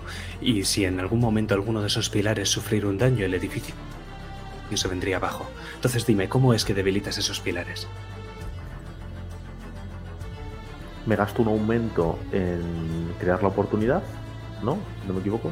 Y me gasté otro aumento en puedo generar un Sí, Eso lo tendrás que hacer en el siguiente turno, pero la pregunta Vale. es cómo Philip debilita esos pilares que crean la oportunidad de que cuando la bestia salga en tropel, alguien pueda aprovecharla para tirarle el edificio encima. pues eh, voy a lanzar desde el báculo, voy a lanzar un- una pequeña descarga que ennegrezca la piedra, la calcine y de esa sacudida eh, haga temblar los cimientos de ese pilar que desestabilice. Es que al fin y al cabo apuntar era tu enfoque, entonces te imagino guiñando un ojo y estirando el báculo y del báculo salen unos rayos, una especie de proyectiles. ¿De qué color, Philip? Morados. Una serie de proyectiles morados que ennegrecen la propia madera y la hacen crujir. Un crujido que reconoces Carl, Eric, Philip, porque os resulta bastante familiar. Pero, Eric, todavía es tu turno.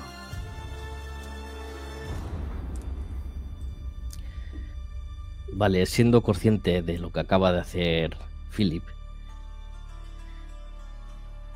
voy a bajar de, de allí momentáneamente y voy a buscar la roca más grande que pueda encontrar, o el tronco, quizás, o algo que pueda lanzar con fuerza hacia al- alguno de esos pilares. La encuentras y desde luego puedes. Te dejo aprovechar esa oportunidad. Ahora bien, esto es un riesgo, lo que estás haciendo de apuntar. Te costará dos aumentos. Porque tu enfoque es con armas. Mm. Lo hago. Muy bien. Pues estamos en lo siguiente. Eric le quedan dos aumentos, pero actúa en el 3. A Philip le quedan cuatro aumentos. A Carl le quedan cuatro aumentos. Y el monstruo siempre actúa en el 4. ¿Y qué es lo que pasa en caso de empate? En caso de empate, el monstruo sale tan grande como es. Gruñe desde la oscuridad conforme va saliendo hacia el exterior y de un par de zarpazos nos quedamos sin puerta.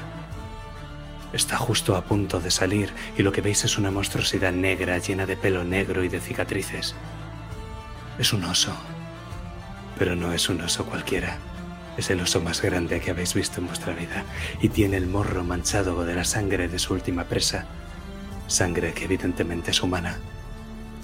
Pero cuando la criatura se va a abalanzar contra vosotros, es el momento en el que escuchamos la piedra chocar contra los pilares y la madera partiéndose, y en ese momento una avalancha de madera tira al oso y prácticamente lo hace tirar al agua.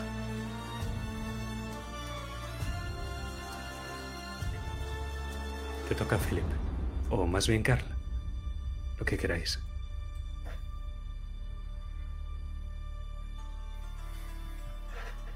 Entiendo que Cal, después de haber realizado el disparo, necesitaría recargar su arma. O así es la gran mayoría de las veces. Puesto que un arma de fuego es muy potente, pero tiene esa inconveniencia. Por lo tanto, Philip se adelanta. Y una vez ya la criatura está eh, fuera, cerca del agua, con toda esa avalancha de piedra encima, quiere intentar rodearla para que no huya, que no se nos escape.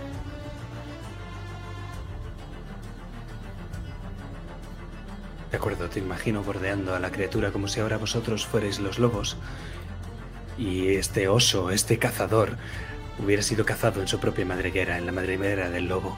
Pero, Carl, es tu turno. La pregunta es, ¿recargas o qué haces? No, Carl lanza levemente su mosquete al aire, sabiendo que la cinta le pasará por el hombro derecho y se le colgará la espalda. Y mientras le está cayendo a la espalda, va desenfundando las pistolas que tiene que tiene a los costados. Y la intención de Carl es, no sé si en algún momento Sí, la intención de Cal va a ser disparar a las extremidades traseras del oso. Ahora mismo lo ves revuelto, eh, eh, revolicándose entre el agua y la madera, algunos clavos incluso que se le han clavado, y podéis ver cómo está dejando la sangre, está dejando el río lleno de sangre por sus propias heridas. Le haces otros seis de daño. Y ahora va el oso. Y es que el oso, esta vez sí, porque esta vez sí que le habéis dejado, termina por salir del propio río y sobre sus cuatro patas ruge. Y en el momento del rugido se pone sobre sus dos patas. Es una bestia realmente aterradora, Philip, Carl. Es una bestia aterradora para los que no estáis acostumbrados a ellas. Ambos al tener un rango de miedo de 2, este oso os quita dos aumentos. Os lo quitaría a los tres, pero alguien tiene involuntad indómita. Está acostumbrado a cazar monstruos.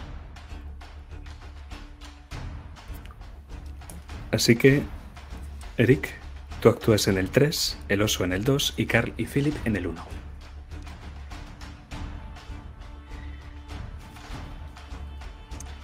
Vale, pues lo que voy a hacer va a ser correr hacia él. Y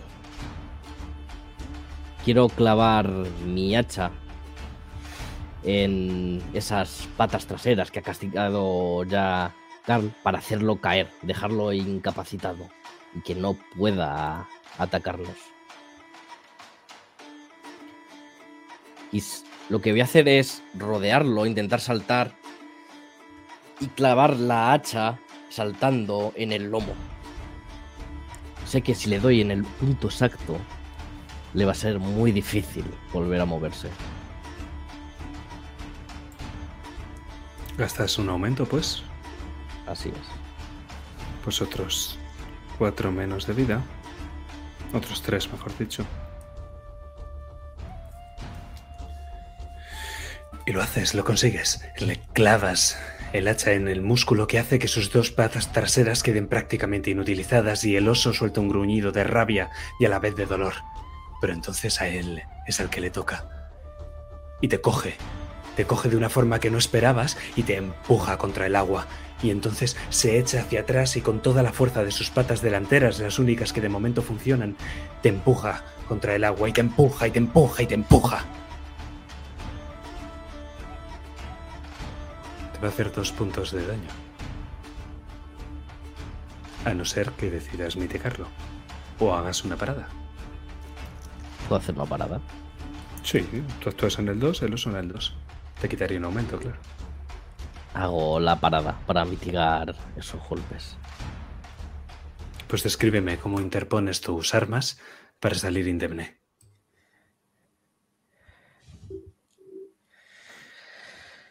Pues lo que voy a hacer es, como él quiere espachurrarme, voy a coger el hacha y la voy a poner de tal, en tal posición de, en la que cuando él vaya a impactar con el suelo, se clave el hacha en la, la almohadilla de su pata y en ese espacio yo me pueda quedar sin recibir ningún daño. El oso suelta un gruñido boca arriba con el hacha todavía clavada y sobre sus dos patas intenta agitar las propias patas para quitarle el hacha, pero de momento está clavada demasiado profundo. Carl, Philip, os toca.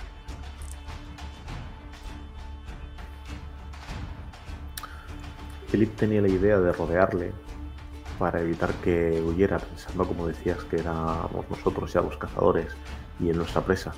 Pero después de ver con esa tremenda fuerza cómo ha volteado a Eric, aunque se revuelca y se defiende como un gato panza arriba frente a la bestia, Philip ha quedado atónito con esa, esa aura de miedo que genera la criatura. Es magnífica, es muy poderosa. Y viendo que quizás físicamente iba a ser muy costoso, estaba tanteando la posibilidad de intentar lanzar una descarga hacia el agua, que con todo el pelaje húmedo que tenía la criatura haberle dejado aturdido, entumecido. Pero claro, ahora está Eric también y su compañero de actividad de golpe. Así que por unos segundos Philip está paralizado, está evaluando qué puede hacer, cómo, cómo tiene que hacerlo. Voy a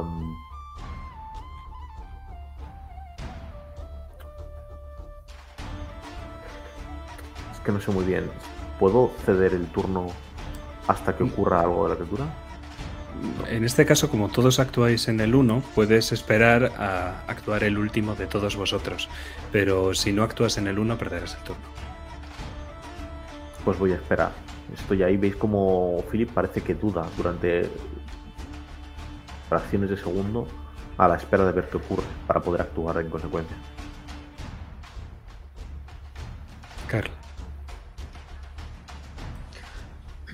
Yo tengo una duda. Em, la recarga rápida, que me gasta un punto de héroe, em, me, utiliza también algún aumento para hacerla o solo el punto de héroe? Solo el punto de héroe. Puedes disparar en este turno.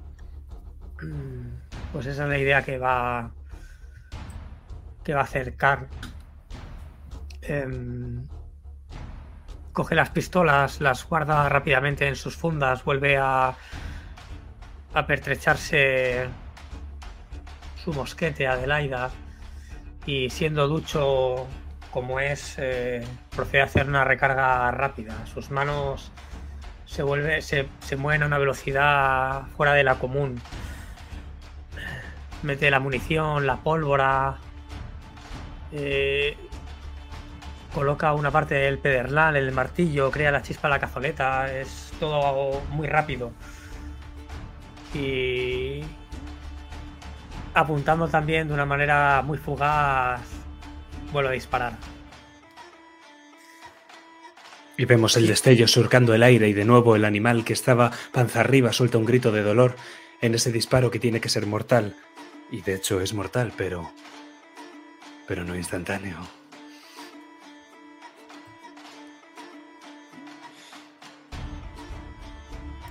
Eric. La bestia está un toque.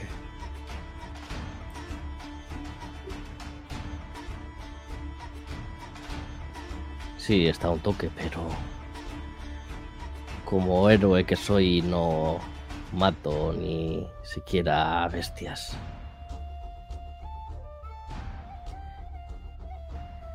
¿Hay sogas por allí? Lo suficientemente grandes para poder apresar a este bicho o cadenas o algo así.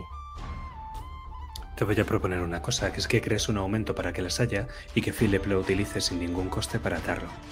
Creo ese aumento.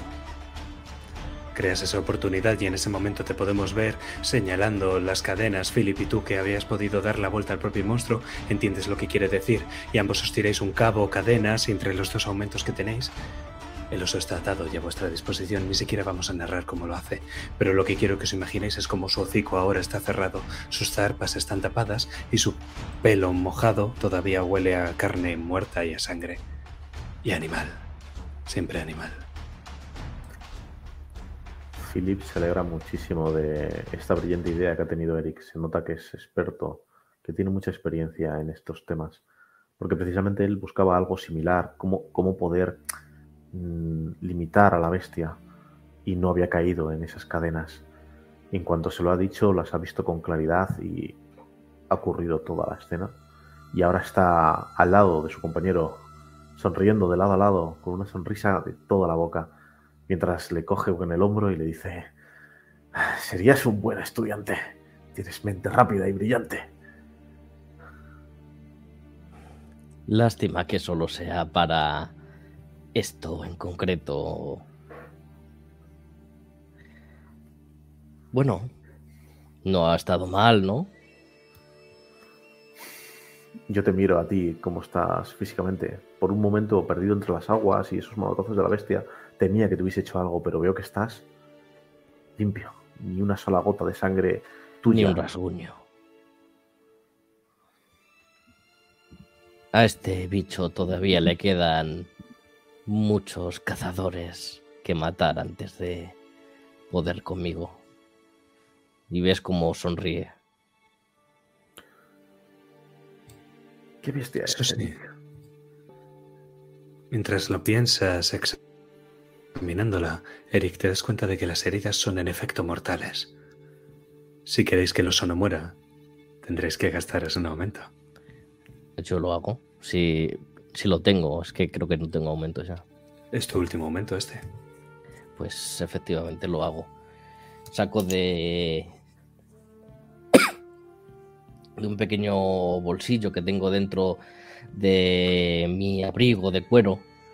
Una especie de bolsita con unas hierbas verdes que he hecho sobre las heridas de este monstruo y que junto con barro que cojo de la orilla del río y un poco de agua empiezo a, a esparcir por las zonas afectadas haciendo una especie de pasta que le cubre y le tranquiliza.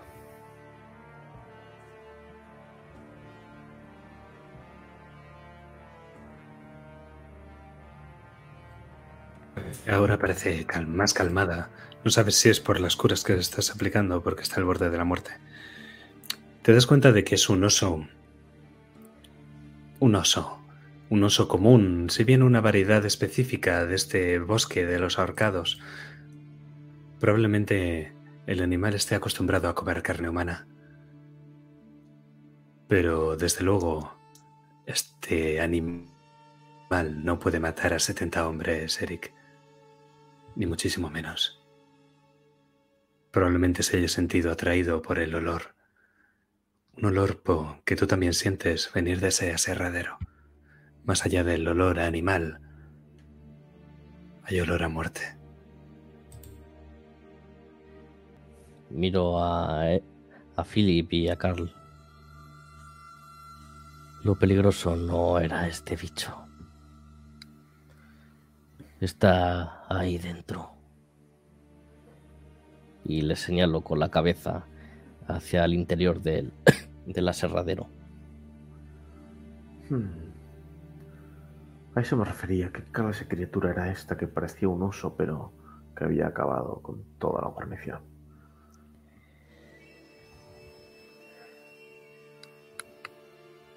Y vamos para hacia adentro, supongo. Cuando abrís la puerta, los goznes chillan mientras lo hacéis. Y cuando la luz del alba ilumina el interior, veis el horror. Hay cadáveres, como media docena.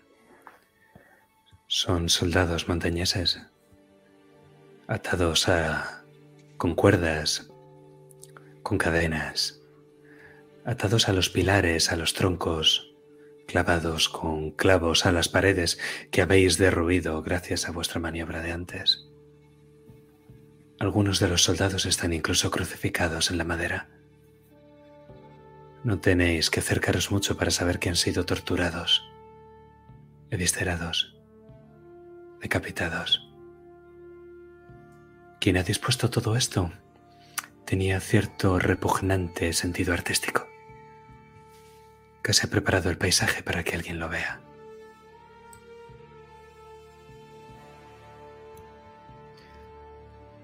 No creo que esto haya sido obra de un oso.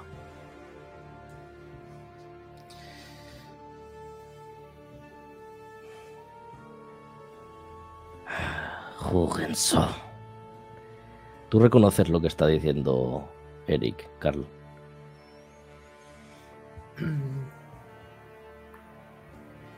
Ya lo hemos Y- hablado, Eric. Y le repatea especialmente porque hacer este, este tipo de cosas solamente alguien sin corazón podría hacer algo así. No un ser humano, sino una bestia. Desde luego. O peor que una bestia. Una bestia solo busca alimentarse. No crucifica a hombres. Está claro que es algo personal. Ha disfrutado haciéndoles sufrir. Y hay algún motivo por detrás de ello. Pero sean cuales sean esos motivos, os recuerdo que al volver a nuestra secuencia dramática, a Philip todavía le quedan tres aumentos que se pueden canjear por información, siempre y cuando la busquéis. Y a Carl le quedan otros tres aumentos. A Eric, desgraciadamente, no le queda ninguno. Así que decidme, ¿qué es lo que vais a hacer? Philip se va a acercar a uno de esos cuerpos. Allá esté en un poste crucificado o sobre los troncos eh, amarrados. Pero quiere mirar y observar las heridas. Si se las hicieron como a esos pobres del río abajo. Algo así como unas garras, unas marcas.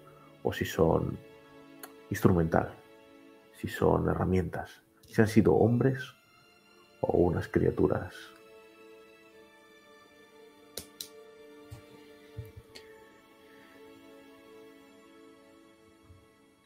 Está claro que se han utilizado las herramientas del aserradero, Philip. Las cuchillas y las sierras que podrían parecer mutilaciones allá abajo en el río y en mitad de la noche, ahora veis claro que coinciden con el instrumental afilado que tienen aquí para trabajar. Y de hecho, por un aumento, te puedo decir algo más. compro. Mientras os digo, observando esas incisiones, no sé si ha habido alguna bestia, pero está claro que los piadosos, no tan piadosos, han estado aquí. En las heridas, en las fatales, hay restos de un mineral en polvo que es bastante inusual en este lugar. Es grisáceo, con forma de arena, compuesto por distintos granos. Parecería ceniza de lejos, pero una vez te acercas y lo examinas, compruebas que son granos de arena, una arenilla extraña. Y lo más curioso de esa arenilla de un color grisáceo es que alguno de los granos que la componen del mismo tamaño, son de un color verde intenso. Es como si el, un mineral grisáceo con vetas verdes hubiera sido pulverizado en arenilla y las heridas más graves tienen alguna de esta arena. No es pólvora, pero tampoco es ningún mineral que conoces, a menos que quieras gastar otro aumento. Sí. Me he quedado estupefacto viendo esos restos y esforzando, estrujando mis sesos para recordar antiguas notas que haya podido leer en algún viejo libro o en algún códice. Quiero, quiero esforzarme por ver qué mineral puede ser ese.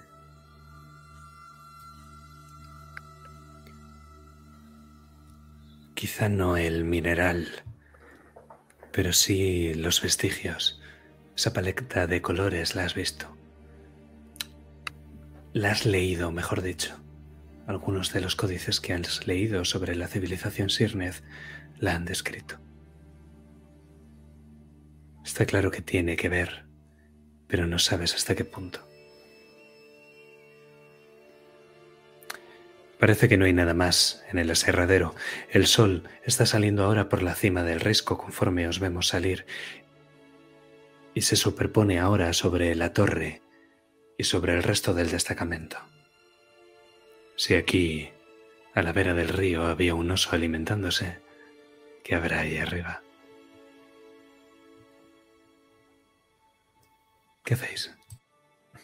A mí con el momento que me queda, me gustaría también observar un poco, intentar eh, vislumbrar si puedo cómo ocurrió o qué ocurrió aquí, si puedo ver algún tipo de rastro de cómo sucedieron los hechos. Vale. los cuerpos están ahora mismo apilados, están obviamente, eh, eh, ¿cómo se llama?, torturados, pero algo en algún, algún lugar me puede dar una pista de por dónde entraron o qué empezó a ocurrir, cómo se desató el caos. Es lo que Philip ahora mismo viendo ya una causalidad eh, en las heridas, quiere ver cómo ocurrió. ¿Te puedes imaginar que lo que sea que vino llegó a la guarnición y de allí sacó los cuerpos? Y montó una especie de Belén con los cadáveres en el interior del aserradero, mientras que el resto se montaban en el río y se dejaban para que éste transportase los cadáveres hasta Martirio. Y después, ese mismo rastro de sangre ahora ya hecho pisadas, no tanto cuerpos que se arrastran, se pierde hacia el bosque de los ahorcados, hacia el interior. Esa es toda la composición que puedes ver de momento. Sí, puedo ver a lo mejor en el suelo esos eh, restregones de allá donde se arrastraron los cuerpos de un lado a otro, de a lo mejor de dónde murieron y hasta dónde los llevaron. Y como dices, esas pisadas que finalmente ya de alguien que ha pisado ríos de sangre se alejaban en dirección al bosque. Y os lo hago saber a vosotros, os lo señalo mientras os digo, este cuerpo de ahí murió allí. Mirad cómo la sangre le. cómo el trazo de la sangre nos guía. Y luego finalmente yo señalo las pisadas en dirección al bosque.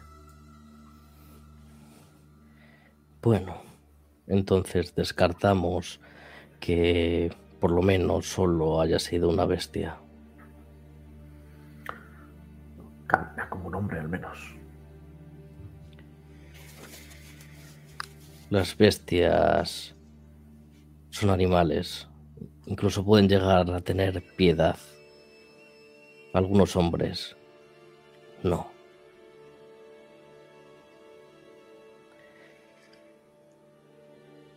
Esto, esto requiere o ha requerido más fuerza de la que puede proporcionar un único hombre. De eso estoy seguro.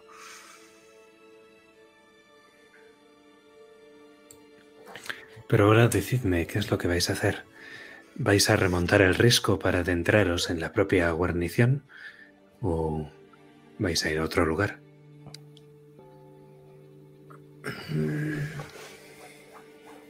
Como el bosque de los ahorcados, por ejemplo.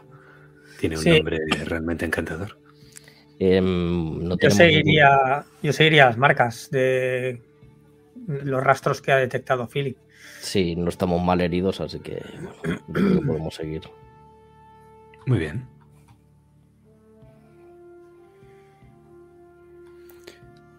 Eh, pregunta Frol, eh, ¿sé de eh, si algún humano puede llegar a controlar alguna bestia o algo así? Sí, He oído de qué se puede hacer o... sí, no es descabellado. Vale. Pero ahí ya entramos en el terreno de la domesticación o de la magia. Una de dos.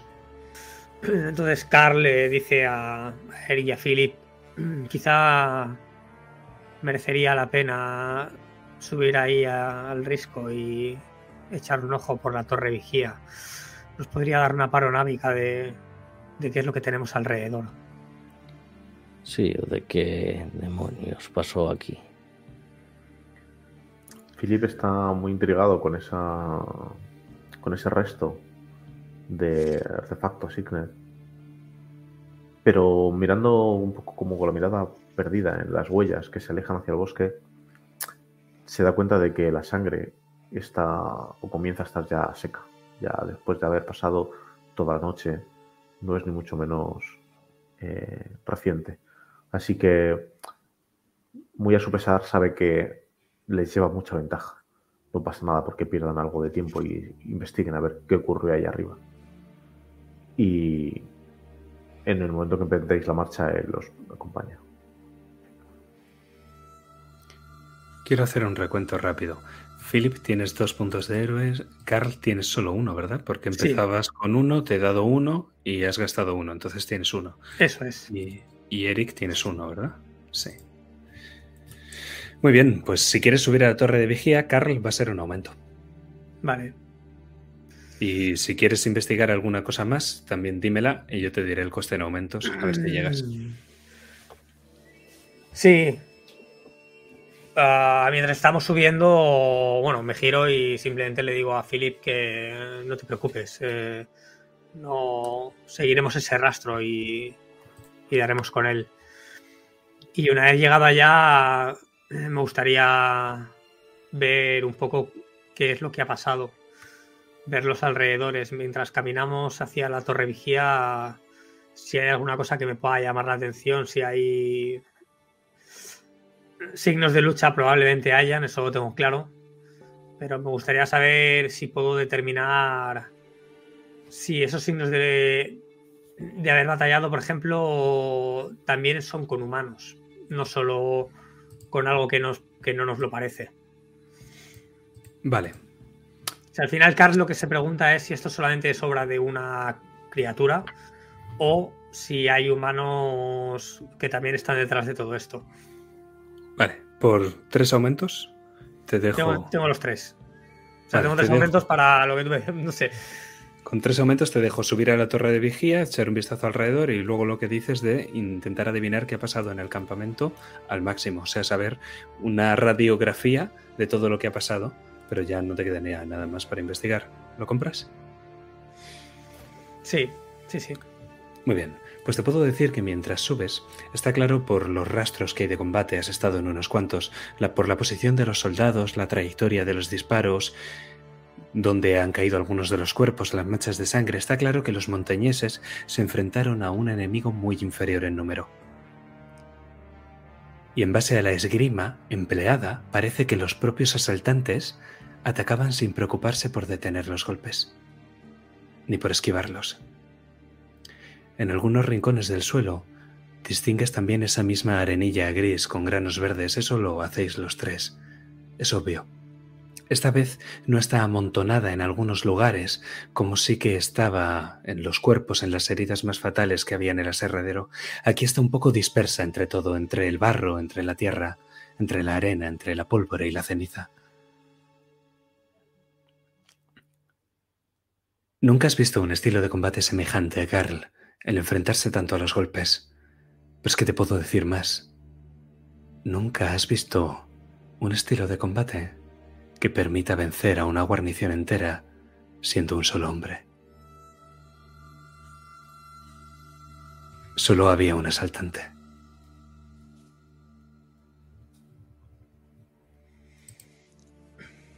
Carl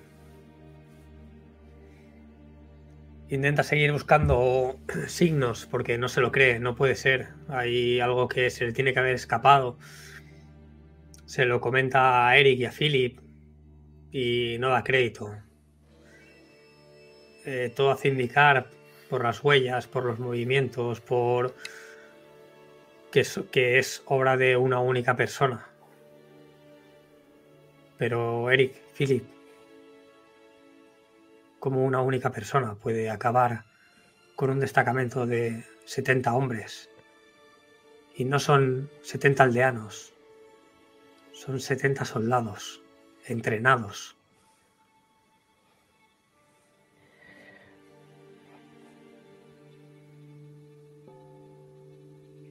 Algo no cuadra. Mira a Felipe. Parece algo imposible, pero tengo alguna sospecha de cómo podría ser. ¿Verdad, Vejestorio? Philip estaba jugando con su báculo, lo tiene apoyado sobre la tierra y con la esfera en la parte de arriba juega a girarlo mientras da vueltas y se clava ligeramente en la tierra. Y parece pensativo, parece un poco aislado. Cuando le llama la atención Eric, le dice eso de verdad, Vejestorio. Le dice, os dice, está claro que este hombre, o bestia, o lo que sea, capaz de acabar con 70 hombres, tiene ayuda. Pero no de ningún compañero. Tiene en su poder algo muy poderoso. Magia. Con cuidado. Bueno, en realidad eh, se ven los campos castellanos de Camino a Martirio, eh, la costa ahora no. Y pone que en su lugar las ruinas de la Torre de San Vicente se constituyen como una atalaya mucho más útil para observar ese punto. Digamos, si entiendo que si quisiera ver la costa horadada, pues eh, sería más interesante hacerlo desde la Torre de San Vicente. Pero lo único que veo es eso, una panorámica, sin más.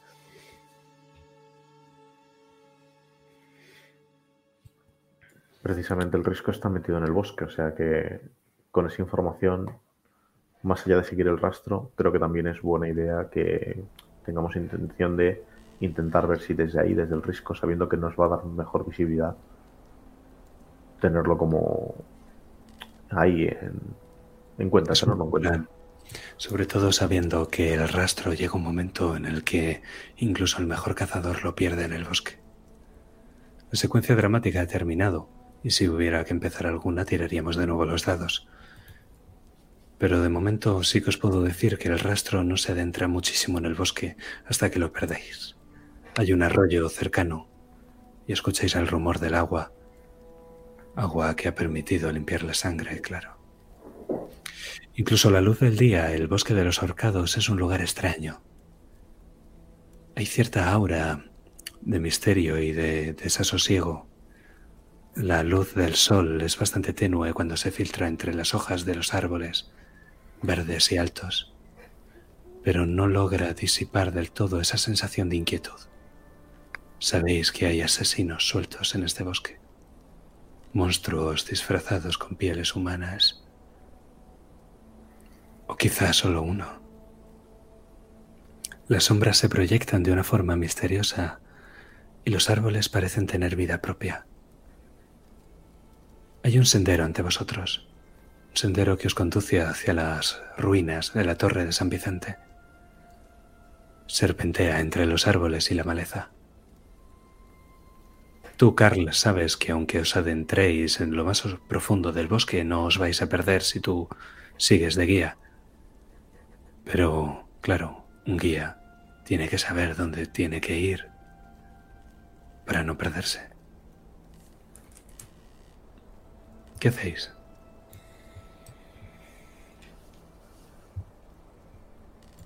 Propongo ir a las ruinas de la torre de San Vicente. Quizá desde ahí podamos ver, tengamos otra panorámica de, de, la costa horadada.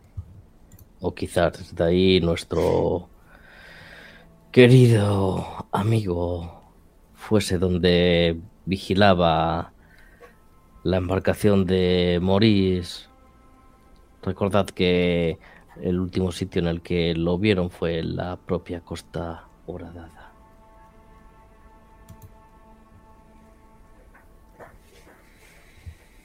Sea como fuere, merecerá la pena averiguarlo. Eric, te sientes observado en este momento. De hecho, no es que sepas que viene de una dirección o de otra, es más bien como si los árboles tuvieran ojos. Como si te hubieras metido en el coto de caza de un cazador mucho más peligroso que tú. Eric esboza una ligera sonrisa y se acerca a sus compañeros y les susurra. Atentos, no estamos solos.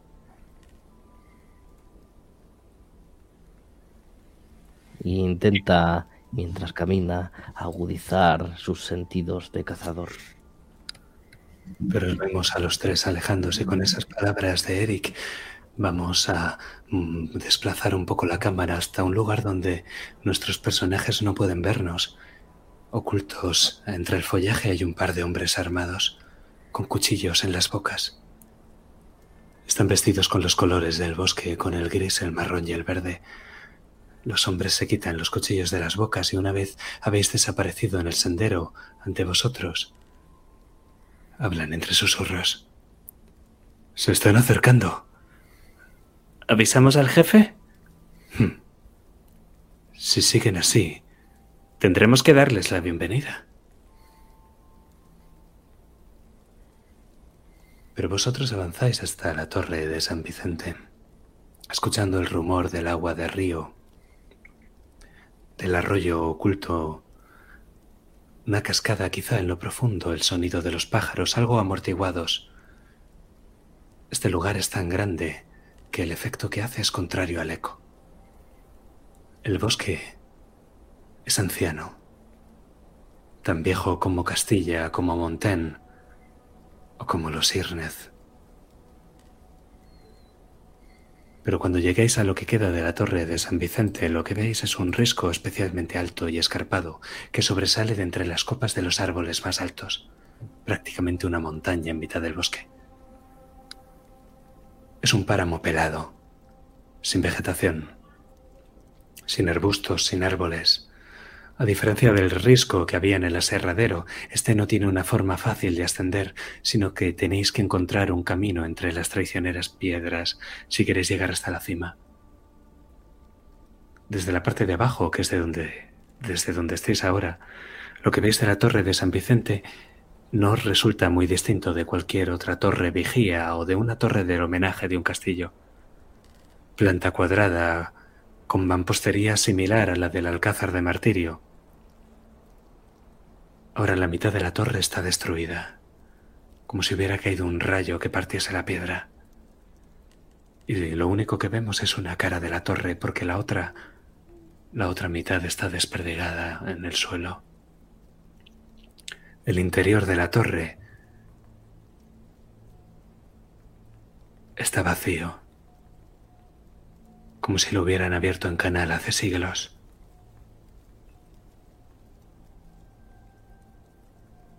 Y esto es una nueva tirada, una nueva secuencia dramática. Pues podemos ver cómo Eric sube, tal y como ha dicho, apoyándose entre las piedras. Casi escucháis chasquidos y algunas de las piedras que se parten y se caen cuando Eric apoya todo su peso en ellas para llegar a la parte de arriba de la torre vigía.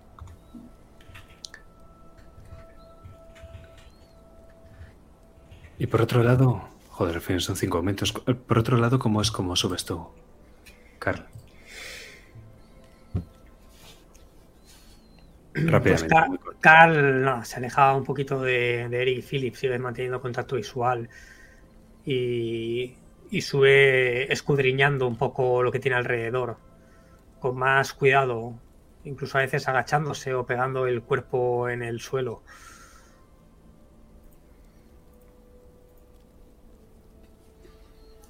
Llegáis a la parte de arriba. Te tiro yo. No hace falta, es que es muy... O sea, con lo que han sacado van a sacar todas las pistas ya. Listo. Así que no, no hace falta otra tirada más. Pero sí que quiero que os imaginéis ahí, entre las ruinas de la Torre Vigía, uno que ha subido de una forma más atlética y el otro más sigiloso, Philip andando. Quizás se deja llevar por la fragancia del bosque. Y mientras tanto, de nuevo, vamos a desplazar la cámara y vamos a ver una figura que os observa desde lo alto de la copa de un árbol, de un pino. Vosotros estáis de espaldas y estáis más para arriba conforme subís el risco. Y la figura os mira. Y al principio a esa figura también la vemos de espaldas, pero nos acercamos y nuestra vista, nuestra cámara gira haciendo una panorámica de esta figura y vemos una capucha que no deja ver su cara. Y entre la escasa luminosidad de este bosque, distinguimos que en su mano hay un resplandor verde. Pero nosotros seguimos investigando esta torre vigía, creo. Y decidme, ¿qué es lo que vais a mirar?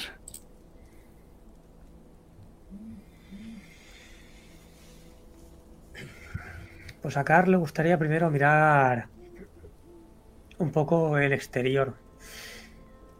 Le gustaría ver en qué estado se encuentra realmente esa torre, si puede ser a priori seguro acceder a ella y subir. Y si es así, le gustaría entrar con cuidado, con el máximo cuidado posible y, y acceder a la parte de arriba. Mantener el sigilo en todo momento te costará un aumento adicional. Y sí que es cierto que puedes acceder a la parte de arriba y una vez lo haces, igual que has subido a la torre vigía, te puedo decir que esta es la mejor atalaya de todos los alrededores de Martirio. Aunque esté semiderruida y hayas tenido casi que escalar más que subir las propias escaleras, la costa horadada se observa con facilidad. Ese pequeño trozo de mar y de rocas traicioneras que va desde el faro de Santa Clara hasta el risco de Gallata. Ambos lugares son idóneos para controlar la costa. Y las ruinas de la torre donde estás ahora es el lugar perfecto para coordinar la operación. Pero dime tú, Eric, ¿qué es lo que quieres investigar? Voy a investigar las pocas dependencias que le queden a esta torre, intentando buscar marcas o algún rastro de, de que haya habido gente aquí. Quizás restos de comida o cosas así. Si han pasado horas vigilando desde aquí, no han podido hacerlo con el estómago vacío, desde luego. Los hay. Los piadosos han estado aquí, no de paso. Todo un destacamento, cerca de una docena de hombres. Montaron el campamento y taparon el rastro, pero no se han esmerado tanto. Probablemente no esperaran que alguien llegara tan lejos. No esperaban que un cazador siguiera tras su pista. Y a ti, Philip, te voy a decir una cosa gratis. Adivina qué clase de arenilla gris y verde encuentras entre las ruinas. Por doquier, además, entiendo. Repartida de aquí a allá. Dispersa, como si se hubiera cogido un puñado y lanzado al aire, como si se hubiera desperdigado por el viento y la vida humana. No me cabe duda de que él o eso que estamos buscando ha estado aquí, junto a los piadosos. Así que eso me genera ciertas dudas también, porque quizás empieza a formarse una idea en la cabeza de Philip.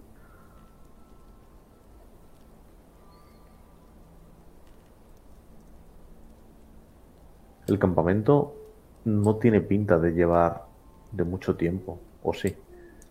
Ha sido un campamento temporal, pero desde luego han estado horas, quizá un día en este lugar. Y reciente, eso es lo que yo, eso es lo que Philip estaba sobre todo sopesando. Sí, pero no. Es de esta semana, pero no es de ayer.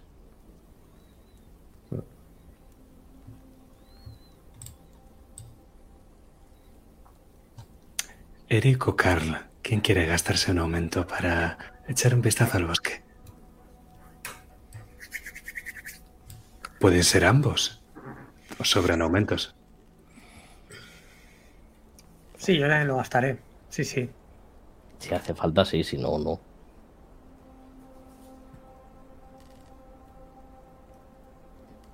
¿Cuántos aumentos nos quedaban? Vamos a hacer recuento. Creo que Cuatro, a mí. Eric ha gastado uno, le quedan cuatro. Carl ha A, gastado. a- a mí tres, a mí tres, perdona. Ah, vale. Carl ha gastado uno. Has gastado dos. ¿Cuántos Dos, te sí. Tenía cinco, me quedan tres. Muy bien. Y a Philip no le he hecho tirar. Philip, ve tirando, por si acaso.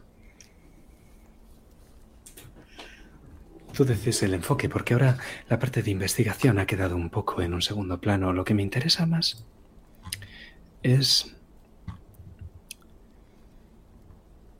Es esa figura que veis ambos en el bosque. ¿Hemos dicho que ambos o solo uno? ¿Quién quiere gastar los aumentos? Mm, Yo, yo, lo gastaré yo, sí, sí. Ambos entonces. Pues os quedan dos aumentos. Y os puedo decir que desde la posición donde estáis no es que lo veáis con claridad, pero desde luego es una buena torre de vigía. Así que veis a un chico joven, sin barba. No tendrá más de 16 o 17 años, con greñas en lugar de pelo, la ropa sucia y recosida con varios parches, que ahora mismo se dirige hacia la torre de San Vicente con un montón de ramitas secas entre los brazos. Ningún encapuchado, ¿no? ¿Quién ha dicho que hay un encapuchado en este bosque?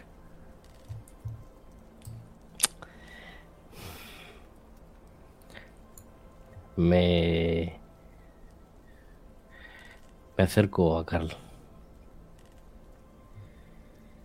Lo estás viendo, ¿no? Sí, sí. Claro como el día. Y ese crío mugriento es el culpable de todo esto. Ah, no puede ser. Solo un crío. Hmm. Sé que no estamos solos. Tengo una idea. Y ves cómo Eric se impulsa y sale disparado hacia ese chico.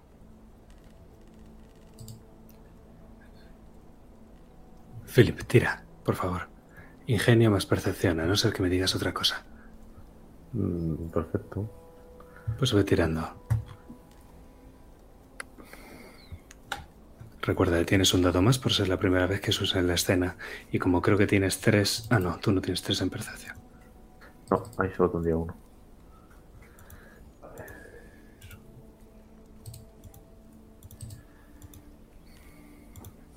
Tres aumentos.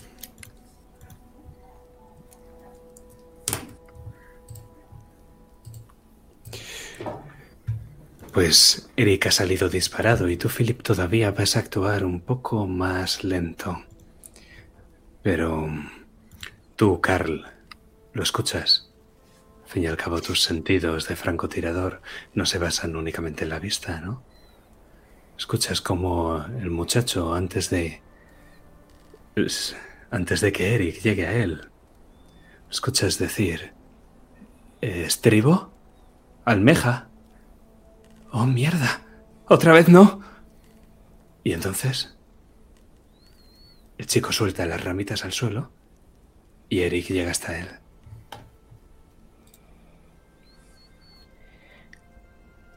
Lo que quiere hacer Eric es simular que va a darle una estocada mortal a ese muchacho y se abalanza sobre él clavando la hacha justo al lado de su oreja, cortándole un mechón de pelo que cae al suelo. Sé que algunas veces para que los animales salgan hay que agitar la madriguera un poco. Quiero provocar a esta gente. Philip, actúas. Ahora mismo acabas de ver cómo Eric ha salido disparado como un relámpago acerado entre las copas de los árboles y ahora mismo está encima de alguien, de un chico, no lo ves del todo bien. ¿Qué haces? Quiero ir corriendo también hacia allá. No sé, eh, iba un poco más rezagado de mis compañeros, no lo he podido ver bien todo y lo más importante para mí ahora es hacerme bien una idea de lo que está ocurriendo. Así que lo que mi acción es acercarme a ellos. Muy bien, pues vamos a hacer recuento de aumentos. Es que Philip tiene dos, Carl tiene dos, Eric tiene uno y el chico tiene dos. Y en caso de empate sabéis quién va, ¿no? ¡Oh, mierda! ¡Montañeses! ¡Ah! Y se zafa de ti, Eric. No sabes cómo lo ha hecho, es muy escurridizo, es apenas un palo. Y echa a correr. Te tira una ramita a la cara y echa a correr. No, no es tu turno. Es el turno de Carl. En el momento en el que sale a correr, Carl sa- sacará el mosquete e intentará disparar a un árbol cercano a él con la intención de, de asustarlo a ver si frena un momento en seco. Porque cuando dispare a ese árbol le gritaré alto, amenazándole con que podría dispararle una vez más. Pues escuchamos el chasquido y el, el, el chaval cae al suelo con la mala suerte de que coge una pequeña pendiente y entonces empieza a rodar. Y escuchas... ¡Oh! Pero se está alejando, Philip.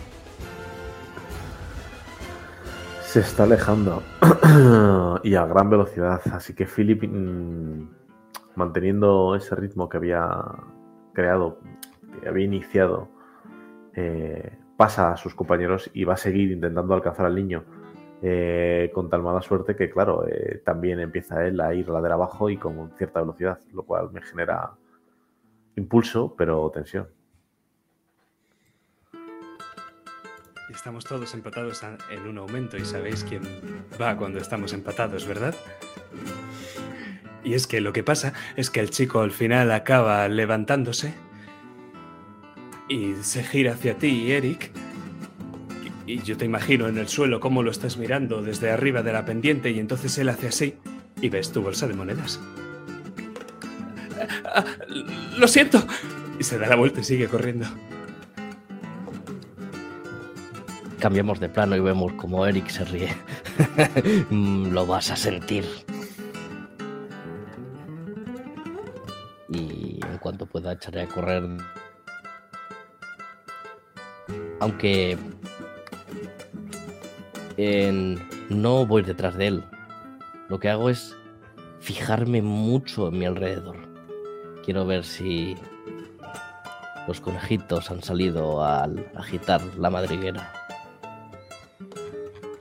No lo sigues entonces. De momento no. Muy bien.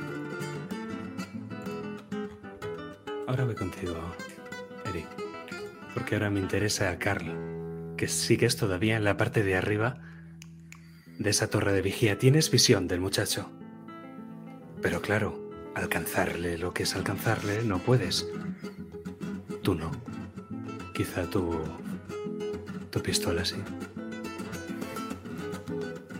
Tengo claro que. que no va a alcanzarle, así que.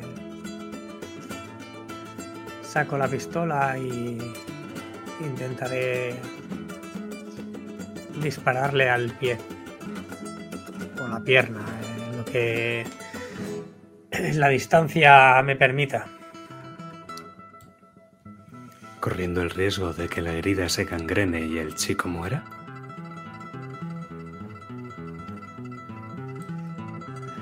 Carl tiene confianza en que intentará que sea una herida limpia y si no sabe que Eric es bastante ducho en los primeros auxilios, así que de la misma manera que salvó al oso, seguramente pueda salvar al niño sin problema. Pues escuchamos entonces el disparo, esta vez de la pistola, y me imagino como justo no ha salido apenas del cañón la bala cuando te pones a recargar y cebar el mosquete y vemos la bala como sale volando y se clava justamente en el lateral del pie del chico, y el chico vuelve a caer al suelo. Y cuando se da la vuelta, Philip, tú eres el único que lo está siguiendo. Entonces ahora mismo empieza a arrastrarse a gatas hasta lo que parece un claro en mitad del bosque. Eres el único que puede alcanzarle, Philip. Le sigo. Eh, por poco no me mato yo también bajando esta ladera tan apresuradamente. Así que con unos gestos eh, las vestimentas y ir con un paso firme y tranquilo, intento seguirle mm, reduciendo poco a poco la distancia que nos separa, dejándole que él se interne en el claro y que comience a llegar hasta su centro mientras yo lentamente voy recortando la distancia, sin ninguna prisa. Ahora ya que Carl le ha dado ese disparo limpio y está herido, pero no es nada grave, sé que tarde o temprano le voy a alcanzar. Así que voy con toda la ceremonia, la elegancia de Philip, atusándose incluso esos cabellos, esas canas de las sienes. Y mientras le voy diciendo, chaval, chaval, Solo queremos hablar contigo. ¿Qué haces aquí en mitad del bosque? Párate y que te veamos esa herida. Te ayudaremos. Eh, el chaval se da la vuelta y se pone a la pata coja. Ay, cómo duele. Le puedo devolver la bolsa si quiere. Nah, guárdatela, que no te la vea. Gracias, señor. Lo, siento, no, no, tengo la culpa, pero me duele mucho el pie. No te preocupes. En cuanto venga el grandullón, él sabe curártela. Pero cuéntame, ¿qué haces aquí en el bosque? Me, han obligado. Estribo me ha obligado. Yo, no he matado a nadie, señor, se lo juro. ¿Me deja irme? ¿Estribo es amigo tuyo? ¿Quién es? No le conozco. No somos de por aquí, como habrás podido ver. Ah, tranquilo. ¿Ves cómo el chico se queda quieto? Como escuchando algo. Y ahora vamos a ti, Eric. Porque por un momento, Eric, te parece que todos los sonidos del bosque se callan. Que los búhos en su lular temprano callan. Que el rumor del agua se para. Y lo que escuchas es un silbido.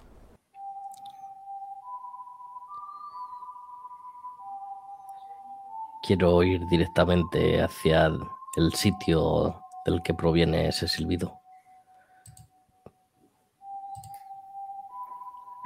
Pues te imagino girándote hacia el origen y a tú, Carl, ves un montón desde esa torre de vigía, desde donde estás, más allá de las copas de los árboles, con tu ojo de francotirador. Ves un montón de puntitos que se acercan hacia Philip alrededor del bosque.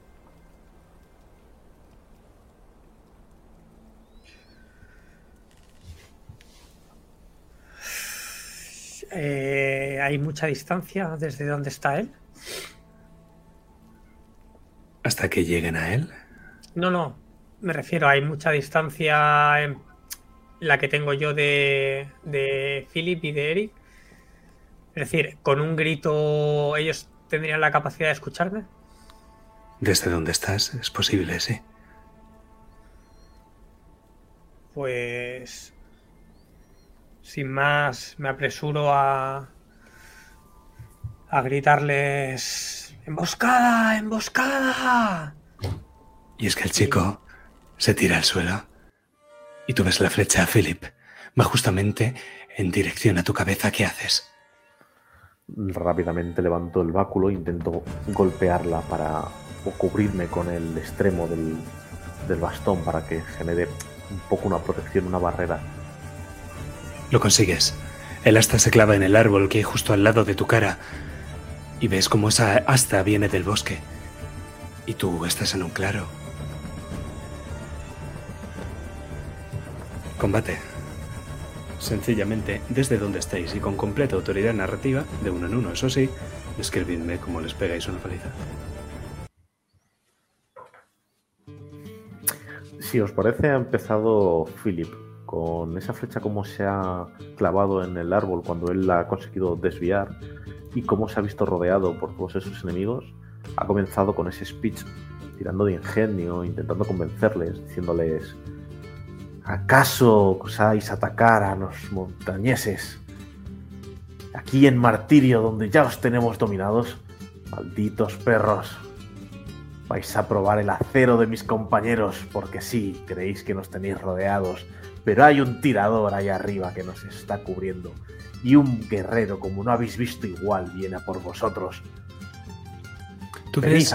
Philip, como hay eh, estos bandidos que han salido con cuchillos, pistolas, espadas, mosquetes, arcos y ballestas, te van rodeando poco a poco y conforme hablas, se miran entre ellos.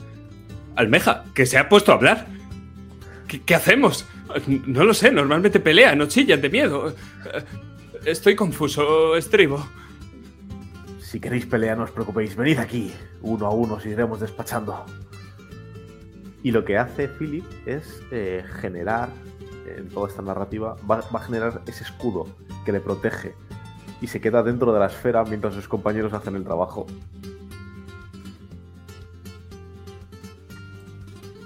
Pero estás bien, porque has entretenido a muchos de ellos que están ahí, primero hablando entre ellos y luego tocando tu escudo. Ni siquiera le atacan, sino que lo tocan y ven que no lo pueden atravesar y entonces van poniendo las manos y van poniendo incluso las caras y lamen el escudo a ver a qué sabe. Carl Eric os toca.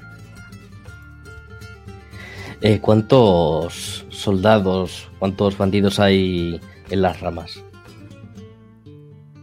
Unos seis. Pues sí que- sin que se den cuenta, trepando como si fuese una pantera esos árboles, voy atando un trocito de cuerda que he sacado de por allí a cada uno de los pies de estos bandidos. Y cuando ya he acabado, tiro desde abajo y hago que caigan todos a la vez, quedándose desarmados y boca abajo. ¡Eh, caracol! ¿Esto no lo hemos hecho nosotros alguna vez? Dicen mientras caen boca abajo y dos concretamente empiezan a dar vueltas entre las cuerdas y al final se acaban dando en las propias caras y se quedan inconscientes.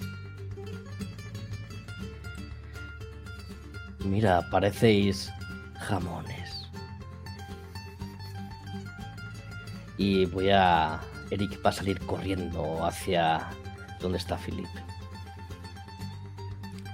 Y tú ves, Carl, desde tu vista de pájaro, toda esta escena, cómo Philip se ha cubierto por un escudo y cómo los piadosos no le están atacando. Y entonces ves a Eric, ese relámpago acerado más rápido que la bala, más rápido que el acero.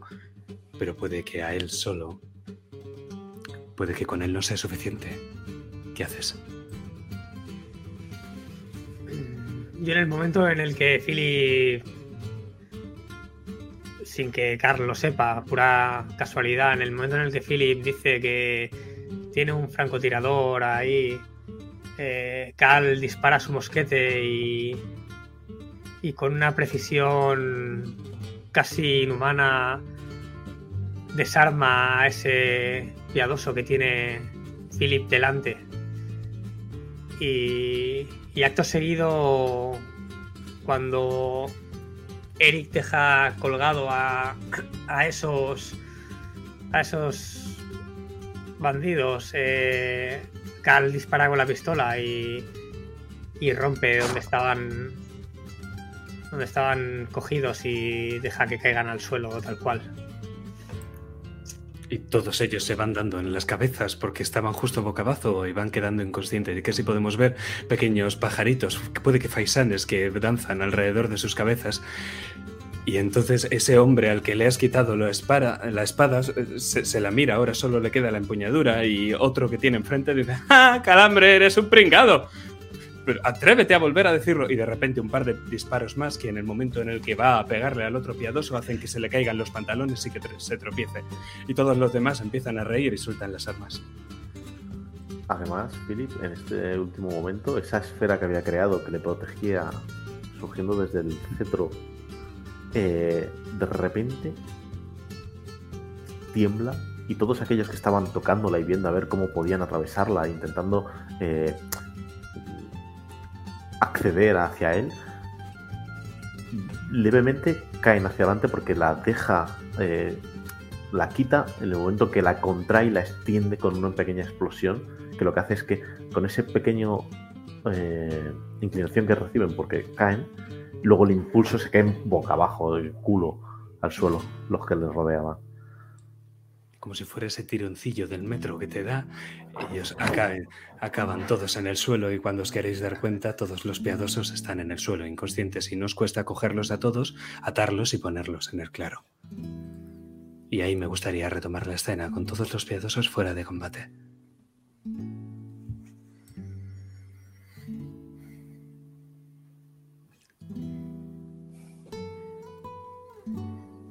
Esto no puede ser lo que ha hecho.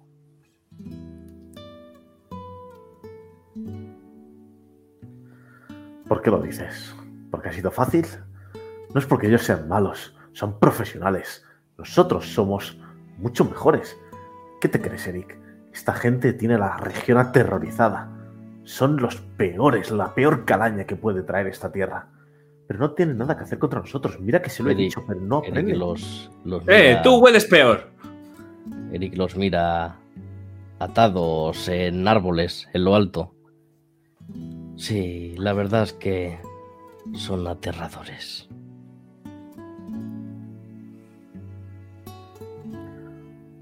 Lo que está claro es por qué se les llamaba piadosos.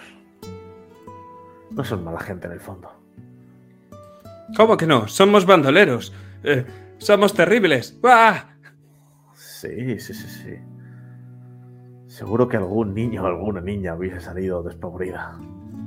Madre mía. ¿Cómo Eric decías que se- te llamabas? ¿Calambre?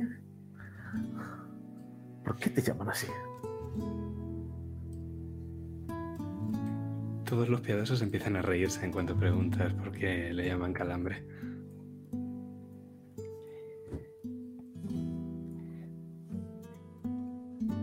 Eric se acerca a uno de ellos, trepa hasta que puede hablarle susurrando.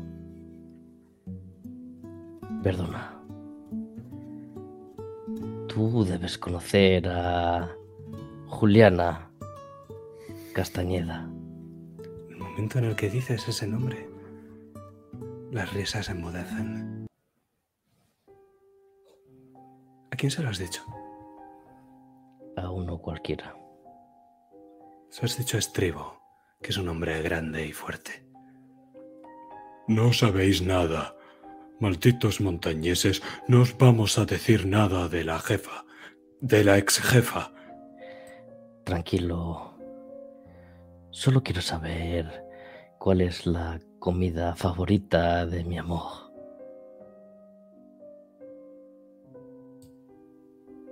El pavo marinado. Cállate, calambre. Ah, sí, y le llamamos así porque cuando se va es un alivio.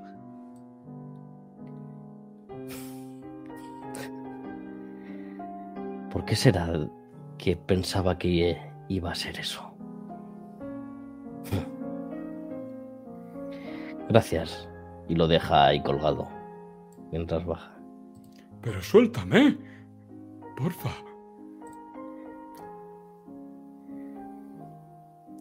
Miro a Philip. ¿Os vais a portar bien?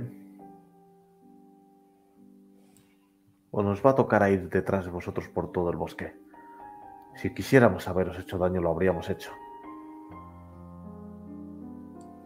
Te das cuenta de que hay uno de ellos que se ha quedado dormido.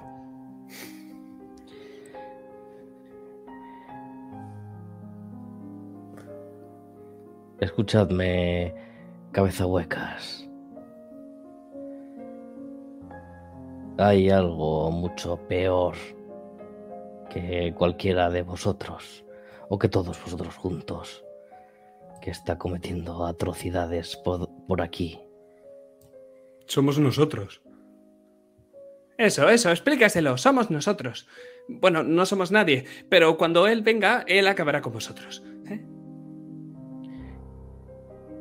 El del polvo verde y gris. Empiezan a hablar entre ellos. El jefe, el jefe, el jefe.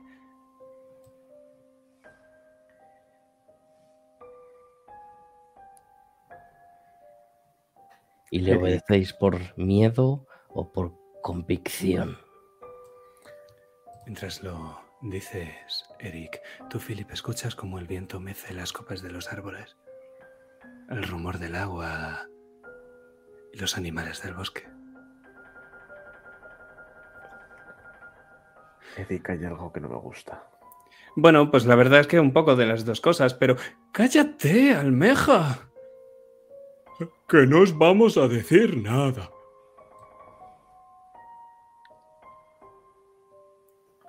Me acerco a mi compañero y muy bajito en el oído le repito lo de que hay algo que no me gusta. No lo entiendo. Y aún así no reveles todas nuestras cartas. A ver si somos capaces de sacarles algo sin tener que decirles nosotros qué sabemos y qué no. Cucharita, tío, si no lo hubieras cagado, seguro que les habríamos pegado una paliza. Pero a mí solo me habías mandado a recoger madera y cuando he vuelto no estabais. Cállate, cucharita. Es que ni pinchas ni cortas. ¿Crees que su jefe se va a arriesgar a un enfrentamiento directo contra nosotros tres? ¿Solo por rescatar a estos patanes? No. Pero eso es lo que me preocupa y algo que no entiendo. Seguro que o está haciendo algo y estos los están entreteniendo nada más, o está aquí cerca observando y aprendiendo de nosotros. Estos no pueden ser los que han acabado con una guarnición de 70 hombres, Eric. Hay algo que no encaja. Cabrones, si fuera vosotros nos soltaría antes de que el jefe llegase. Se va a cabrear y no queréis verlo cabreado.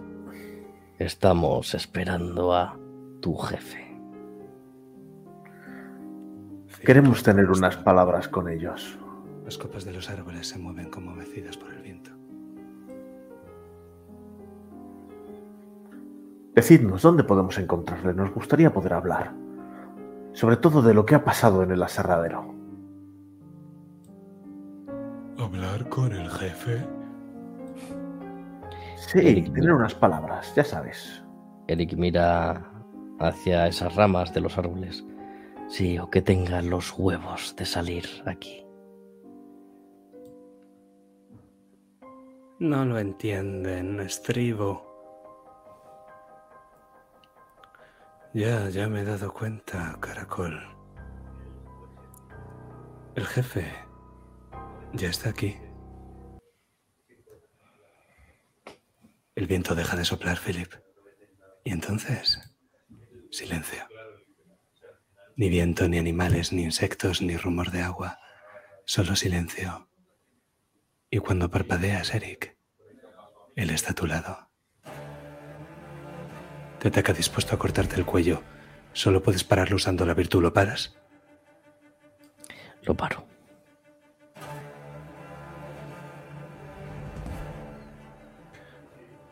Pues vemos un destello y chispas que saltan rojas y verdes conforme volvemos al tiempo normal y volvemos a escuchar.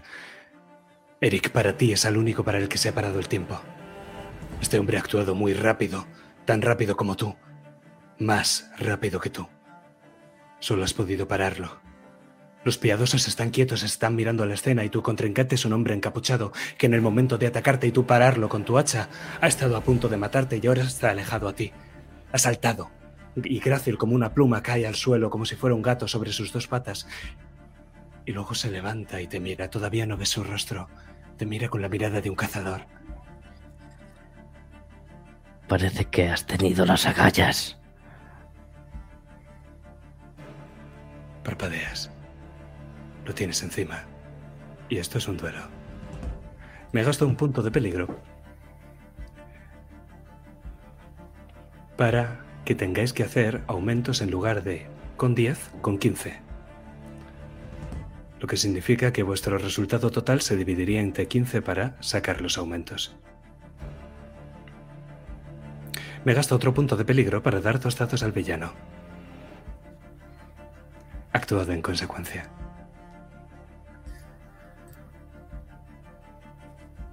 Cuidado, Eric. Y yo me voy a gastar uno de mis puntos de héroe para darle a él tres dados. Así que actúa el villano en el 12, en el 11, en el 10, en el 9, en el 8, en el 7, en el 6 y luego va Carla. No le podemos dar nuestros aumentos a él. Me temo Oh. Yo le regalo Eric. los tres míos. Está junto frente a ti. Va vestido de gris con la capucha verde y se mueve como si fuera un felino. Parpadeas, lo tienes frente a ti, parpadeas de nuevo, está a tu espalda, parpadeas. Te ha clavado su daga en la espalda. Siete heridas. No puedes parar. Eso te pone ya en la primera dramática. ¿Verdad? Sí. Pues márcate una herida dramática y seis heridas normales.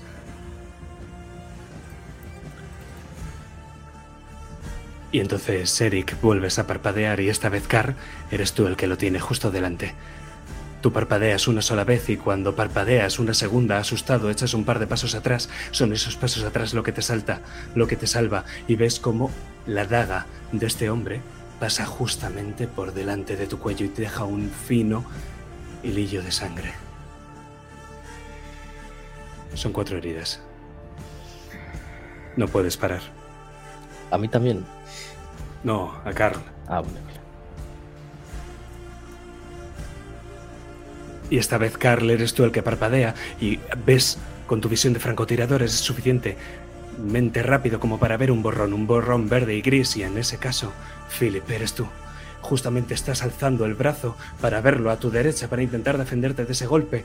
Y entonces sientes como te clava la daga en el costado izquierdo. Es una finta, siete heridas. Siete manitos.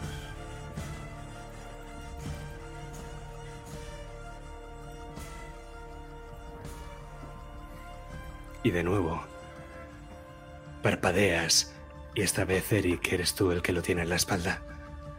Al principio parece que te iba a atacar por la espalda y tú has empezado a girarte. Esto está pasando en décimas de segundo.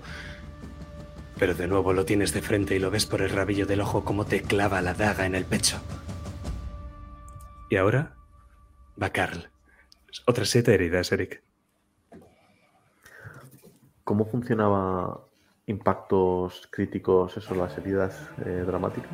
Las heridas dramáticas, si tenéis una, tiráis con un dado adicional. Si tenéis dos heridas dramáticas, el villano gana dos dados a su siguiente riesgo. Si tenéis tres heridas dramáticas, todos vuestros dieces explotan. Si tenéis cuatro, quedáis indefensos, podéis morir y solo podéis actuar si gastáis puntos de héroe. Vale.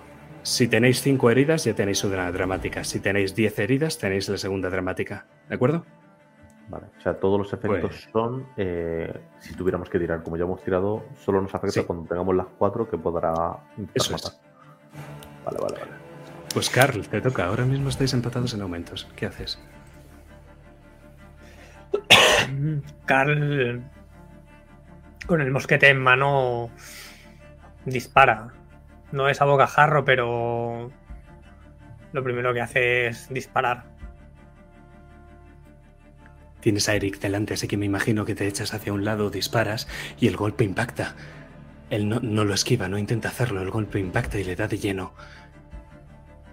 Y puedes ver cómo se mira el lugar donde le has impactado, del que todavía no ves emanar nada de sangre, pero sí que ves un agujero en la ropa. Entonces se te queda mirando. Lo has enfadado. Te ataca.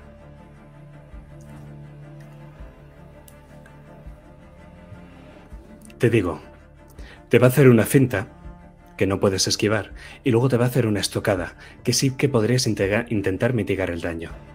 El daño total que te va, el de la finta, te lo tienes que comer, así que por lo pronto hace una herida. El daño adicional que te va a hacer es de 6. Con esos 6 de daño puedes intercambiar aumento por herida, porque tú no puedes parar. Entonces dime si te quieres comer esos 6 adicionales de daño o si te quieres comer solo parte de ellos.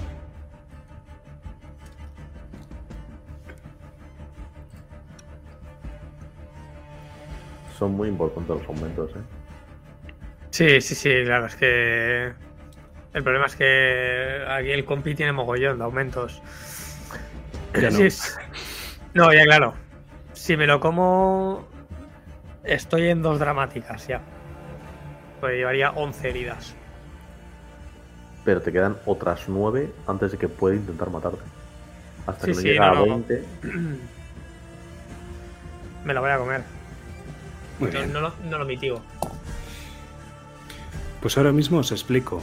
Eric y Carl actuáis en el 5. El encapuchado actúa en el 4, o sea que todavía vosotros tenéis una acción antes de que vaya el encapuchado otra vez. Y luego jugaremos en el 3, que es cuando Philip puede actuar, o sea que a Philip todavía le queda bastante. Así que organizaos como sea. Ahora mismo, él está frente a ti. De hecho, no, Carl, está a tu espalda.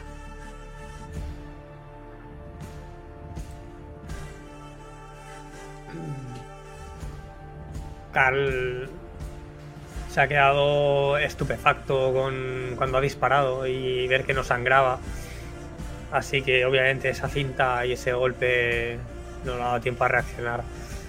Pero sí que cuando está está en está la espalda en la espalda mía, tiro el mosquete rápido hacia atrás, me giro y mientras me estoy girando estoy cogiendo las pistolas para dispararle. Le voy a disparar a quemarropa con, con ambas.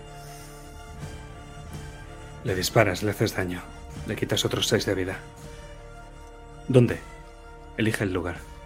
En el, le disparo en el pecho, es en lo que tengo más cerca y en el momento en el que, que me giro no me da tiempo a poder bascular mucho con, con ellas, así que es un ángulo recto de, de mi hombro con mi pecho. Lo que dan mis brazos. Le haces mucho daño. Has sido a bocajarros, una herida imposible de esquivar. Él estaba muy cerca de ti en el momento en el que te has girado, y por muy rápido que sea, no es más rápido que una bala. Le atraviesas el pecho en- y él echa un poco el cuerpo hacia atrás, levantando una nube de polvo en ese claro y dejando el césped quemado a su alrededor. Se mueve tan rápido que quema el césped. Pero, Eric, te toca. Eric lo que va a hacer va a ser coger esa daga que le ha clavado en el pecho y arrancársela. La daga la lleva él. No la Ah, no, la ha dejado clavada. No. Pues se toca el pecho y ve esa sangre brotando que le ha empapado la mano. Y dice algo como Bill Shane. Y coge la alabarda y va a querer salir disparado, impulsado y embestirle como si fuese un rinoceronte y dejarlo clavado en un tronco. Le grita a Carl que se aparte. Y en el momento en el que me grita, ruedo hacia un lado. ¿Gastas un aumento, Eric? Para hacer tres heridas, ¿no? Muy bien. Pues estamos empatados en el 4. Lo dejas clavado. Lo dejas ahí clavado y puedes ver que ni siquiera se ha molestado en parar o esquivar el golpe, pese a que sabes que ha tenido los reflejos para hacerlo. Y él, en este caso, lo que va a hacer es, pese a estar clavado, empezar a moverse con esa alabarda desgarrando su carne, esos músculos, y se mueve hacia arriba, haciéndote una llave, y con las piernas eh, enrolladas en tu cuello, las rota en un movimiento que has visto antes, solo que muy distinto. Rota esas piernas para tirarte en el suelo. Te ha hecho un empujar. Eso te hará que las próximas cinco heridas que hagas no haga surtan efecto. Carl, Eric, volvéis a ir vosotros.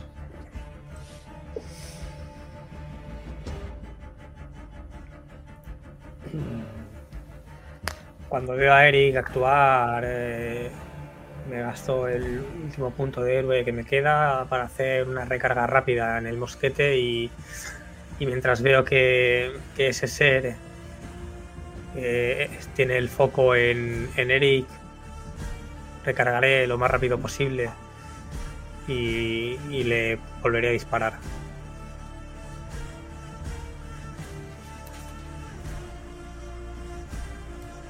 Esta vez es en el hombro.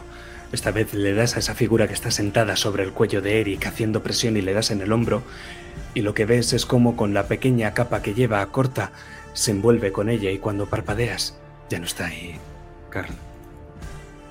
Lo ves un poco más alejado, Eric. Puedes levantarte.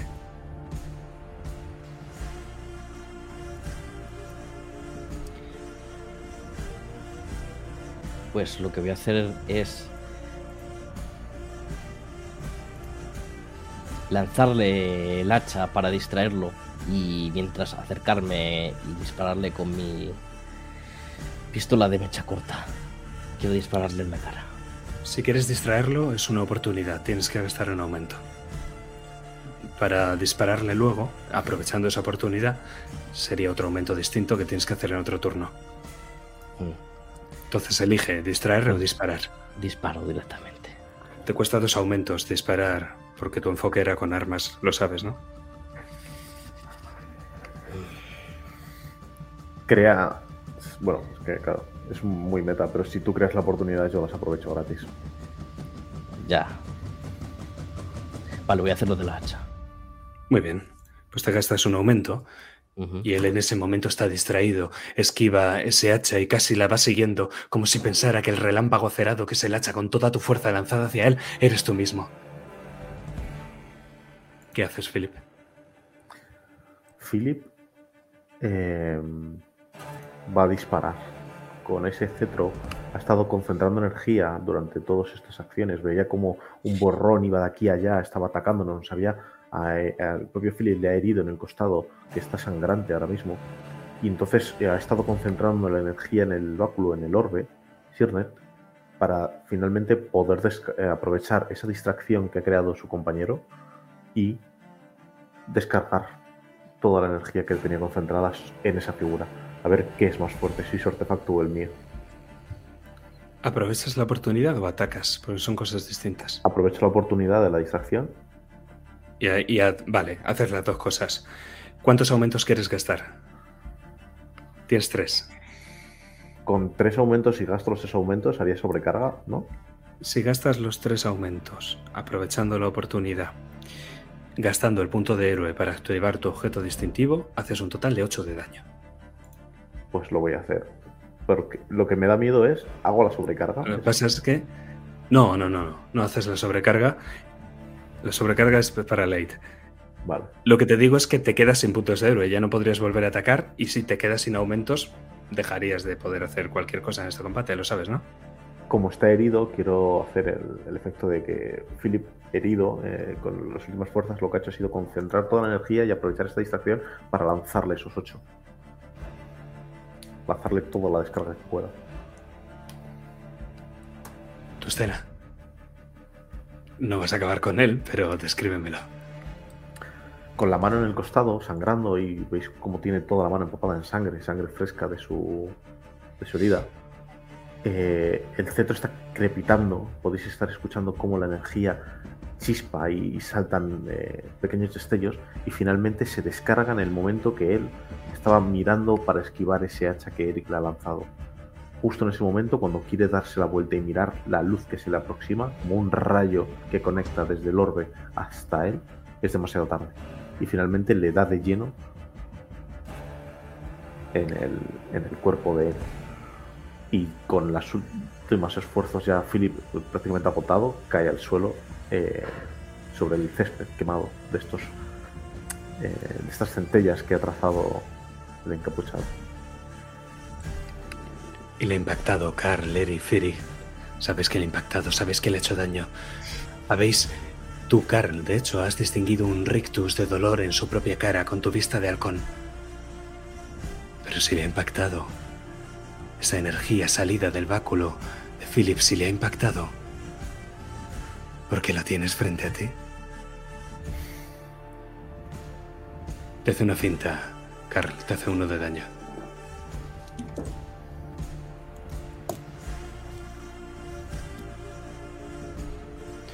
Y vais, Eric, Carl. Actuáis los dos en el 3.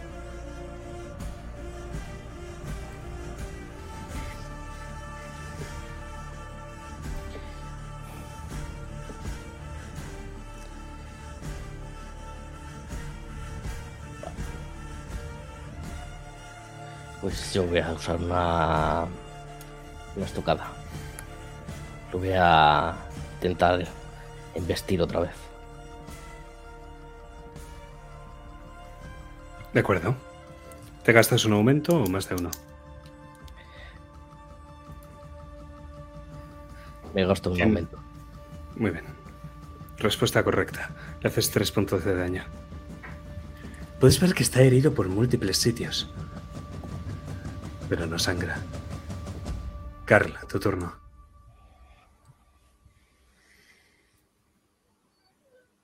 Mm, ¿Cuántos aumentos necesitaba para hacer la recarga del mosquete? Cinco. Te quedan tres.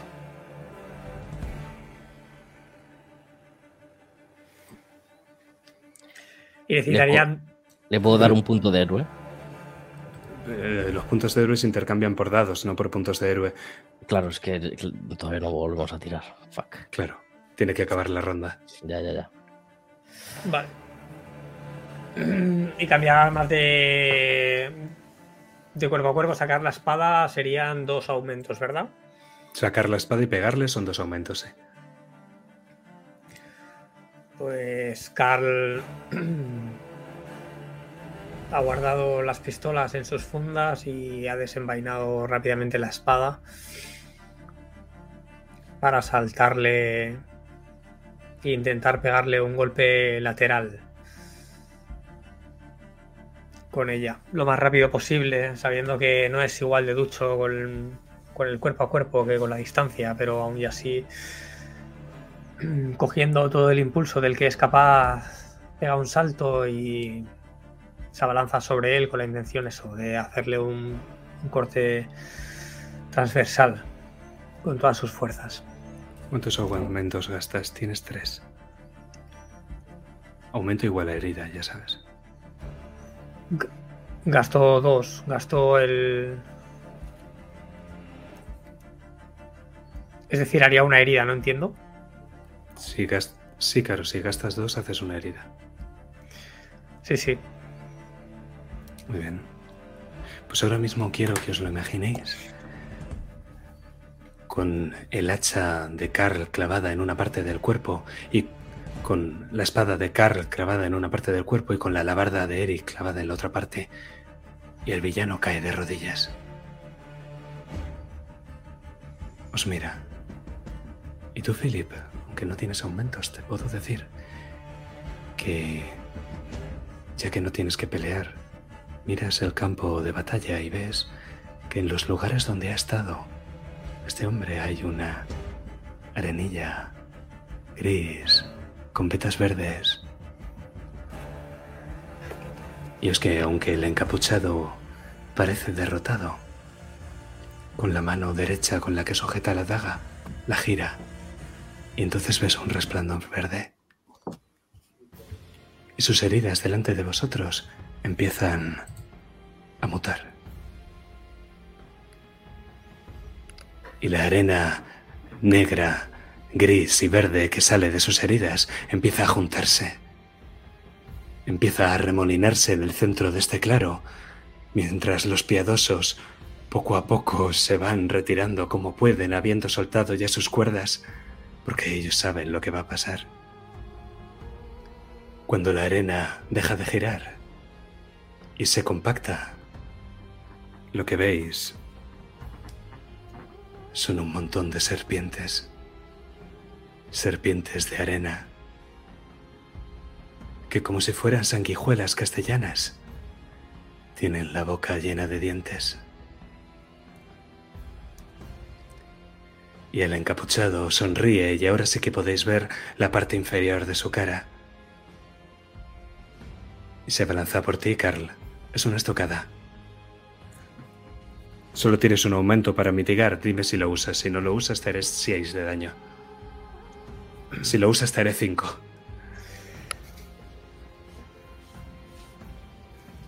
Sí, sí, claro, lo uso. Pues te hago 6 de daño y os diré que los, las serpientes lo que son son 1, 3, 4, 5 bandas de matones. Las bandas de matones actuarán cuando acabe el turno. Por ahora harán 33 puntos de daño.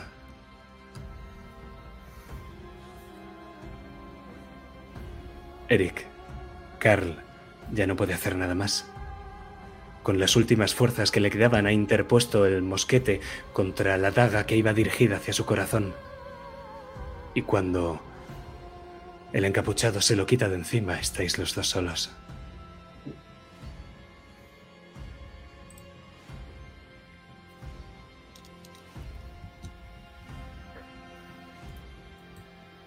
¿Qué haces? ¿Actúas en el 2? Él en el 1.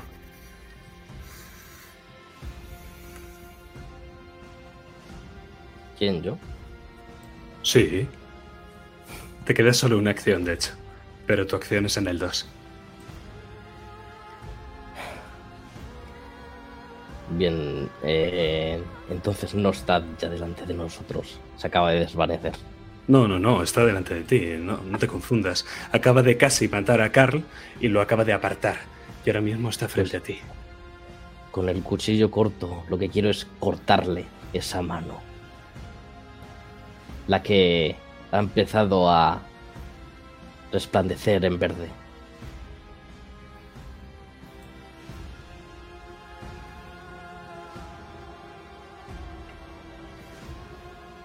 Lo haces.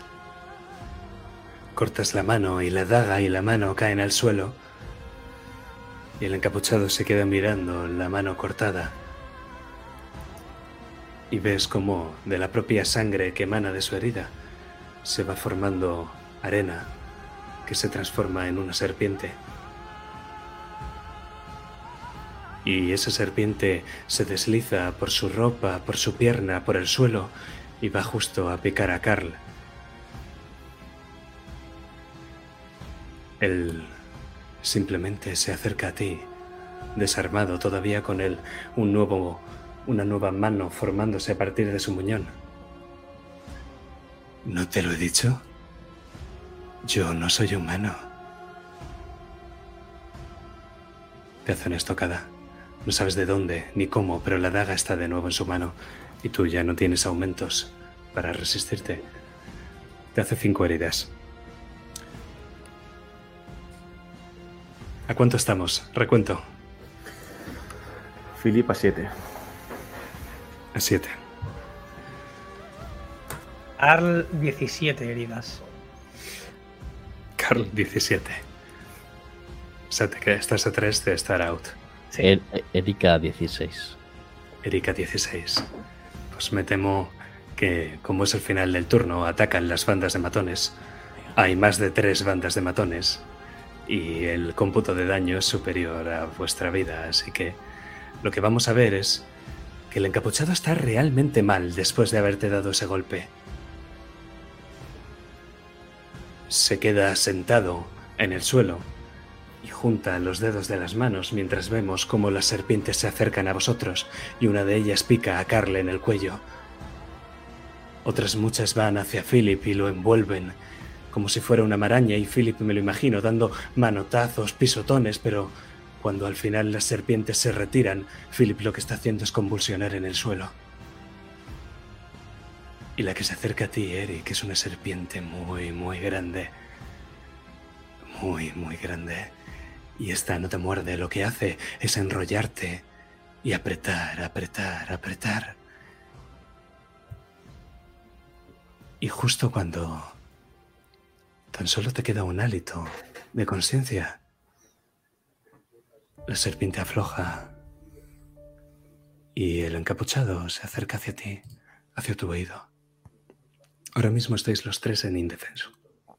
Para hacer cualquier acción necesitaréis gastar un punto de héroe, quien tenga. El encapuchado se acerca a ti, Eric. Vosotros habéis caído. Os creéis héroes, pero sois mortales. Martirio caerá ahora. Y vosotros no vais a poder salvar a nadie. Van a morir todos, Eiseno. Morirán todos a menos que me deis lo que quiero de esa ciudad antes de que yo vaya a buscarlo. ¿Y qué quieres, cerdo? Quiero a Juliana Castañeda.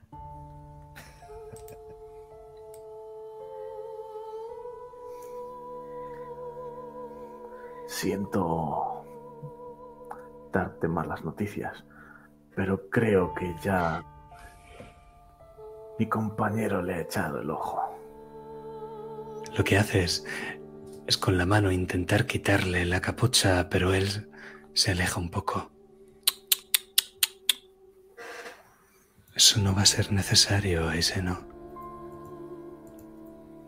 Sabéis, vuestro amigo montañés también tenía muchas ganas de ver, de ver mi rostro. Si seguís queriendo ver, quizá tenga que arrancaros los ojos. Juliana Castañeda, tenéis dos días. Si no me la dais, arrasaré con todo.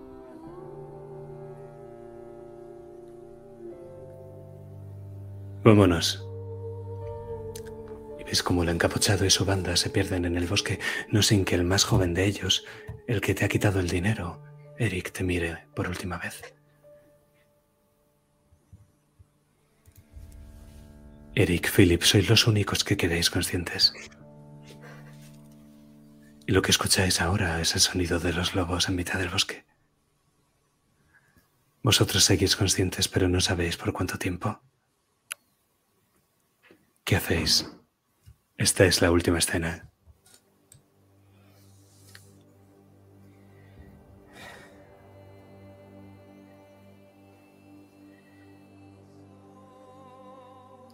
El punto de héroe se puede gastar también para Os sirve, os sirve para escapar de aquí, el punto de héroe. Y es lo que vamos a hacer. Yo tengo uno, o sea que también lo puedo gastar. ¿Alguien necesita coger a Carl? Lo cojo yo. Pues lo que vemos es como corréis en mitad del bosque los lobos os acechan y poco a poco vuestros miembros son pesados como el oro, vuestro abdomen es como el agua. Philip, sientes ganas de vomitar, pero no puedes. Eric Carr pesa cada vez más y más y más. Y notas como tienes que clavar una rodilla en la piedra y entonces es Eric el que te sujeta. Y ambos atravesáis el musgo, los árboles, las ramas, los arbustos, hasta que llegáis a la, a la linde del bosque y los lobos, los lobos se quedan en su interior y aullan. Yo. Eric los mira y aprieta mucho los dientes, hasta el punto en que se hace sangre en la boca. Por la rabia contenida.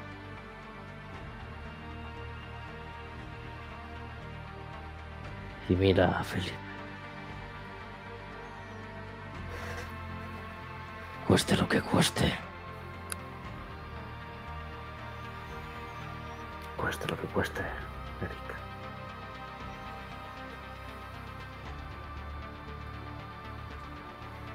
Escuchamos el último aullido de un lobo mientras la manada se retira habiendo identificado a otro macho alfa.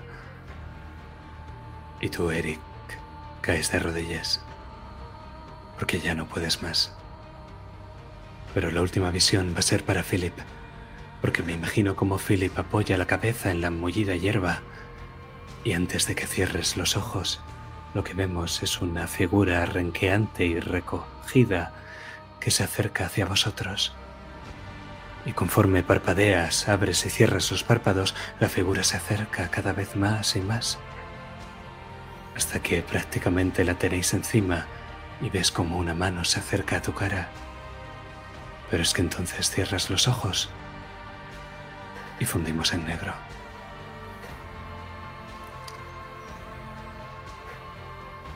Damas y caballeros, esta ha sido la segunda sesión del náufrago. Wow.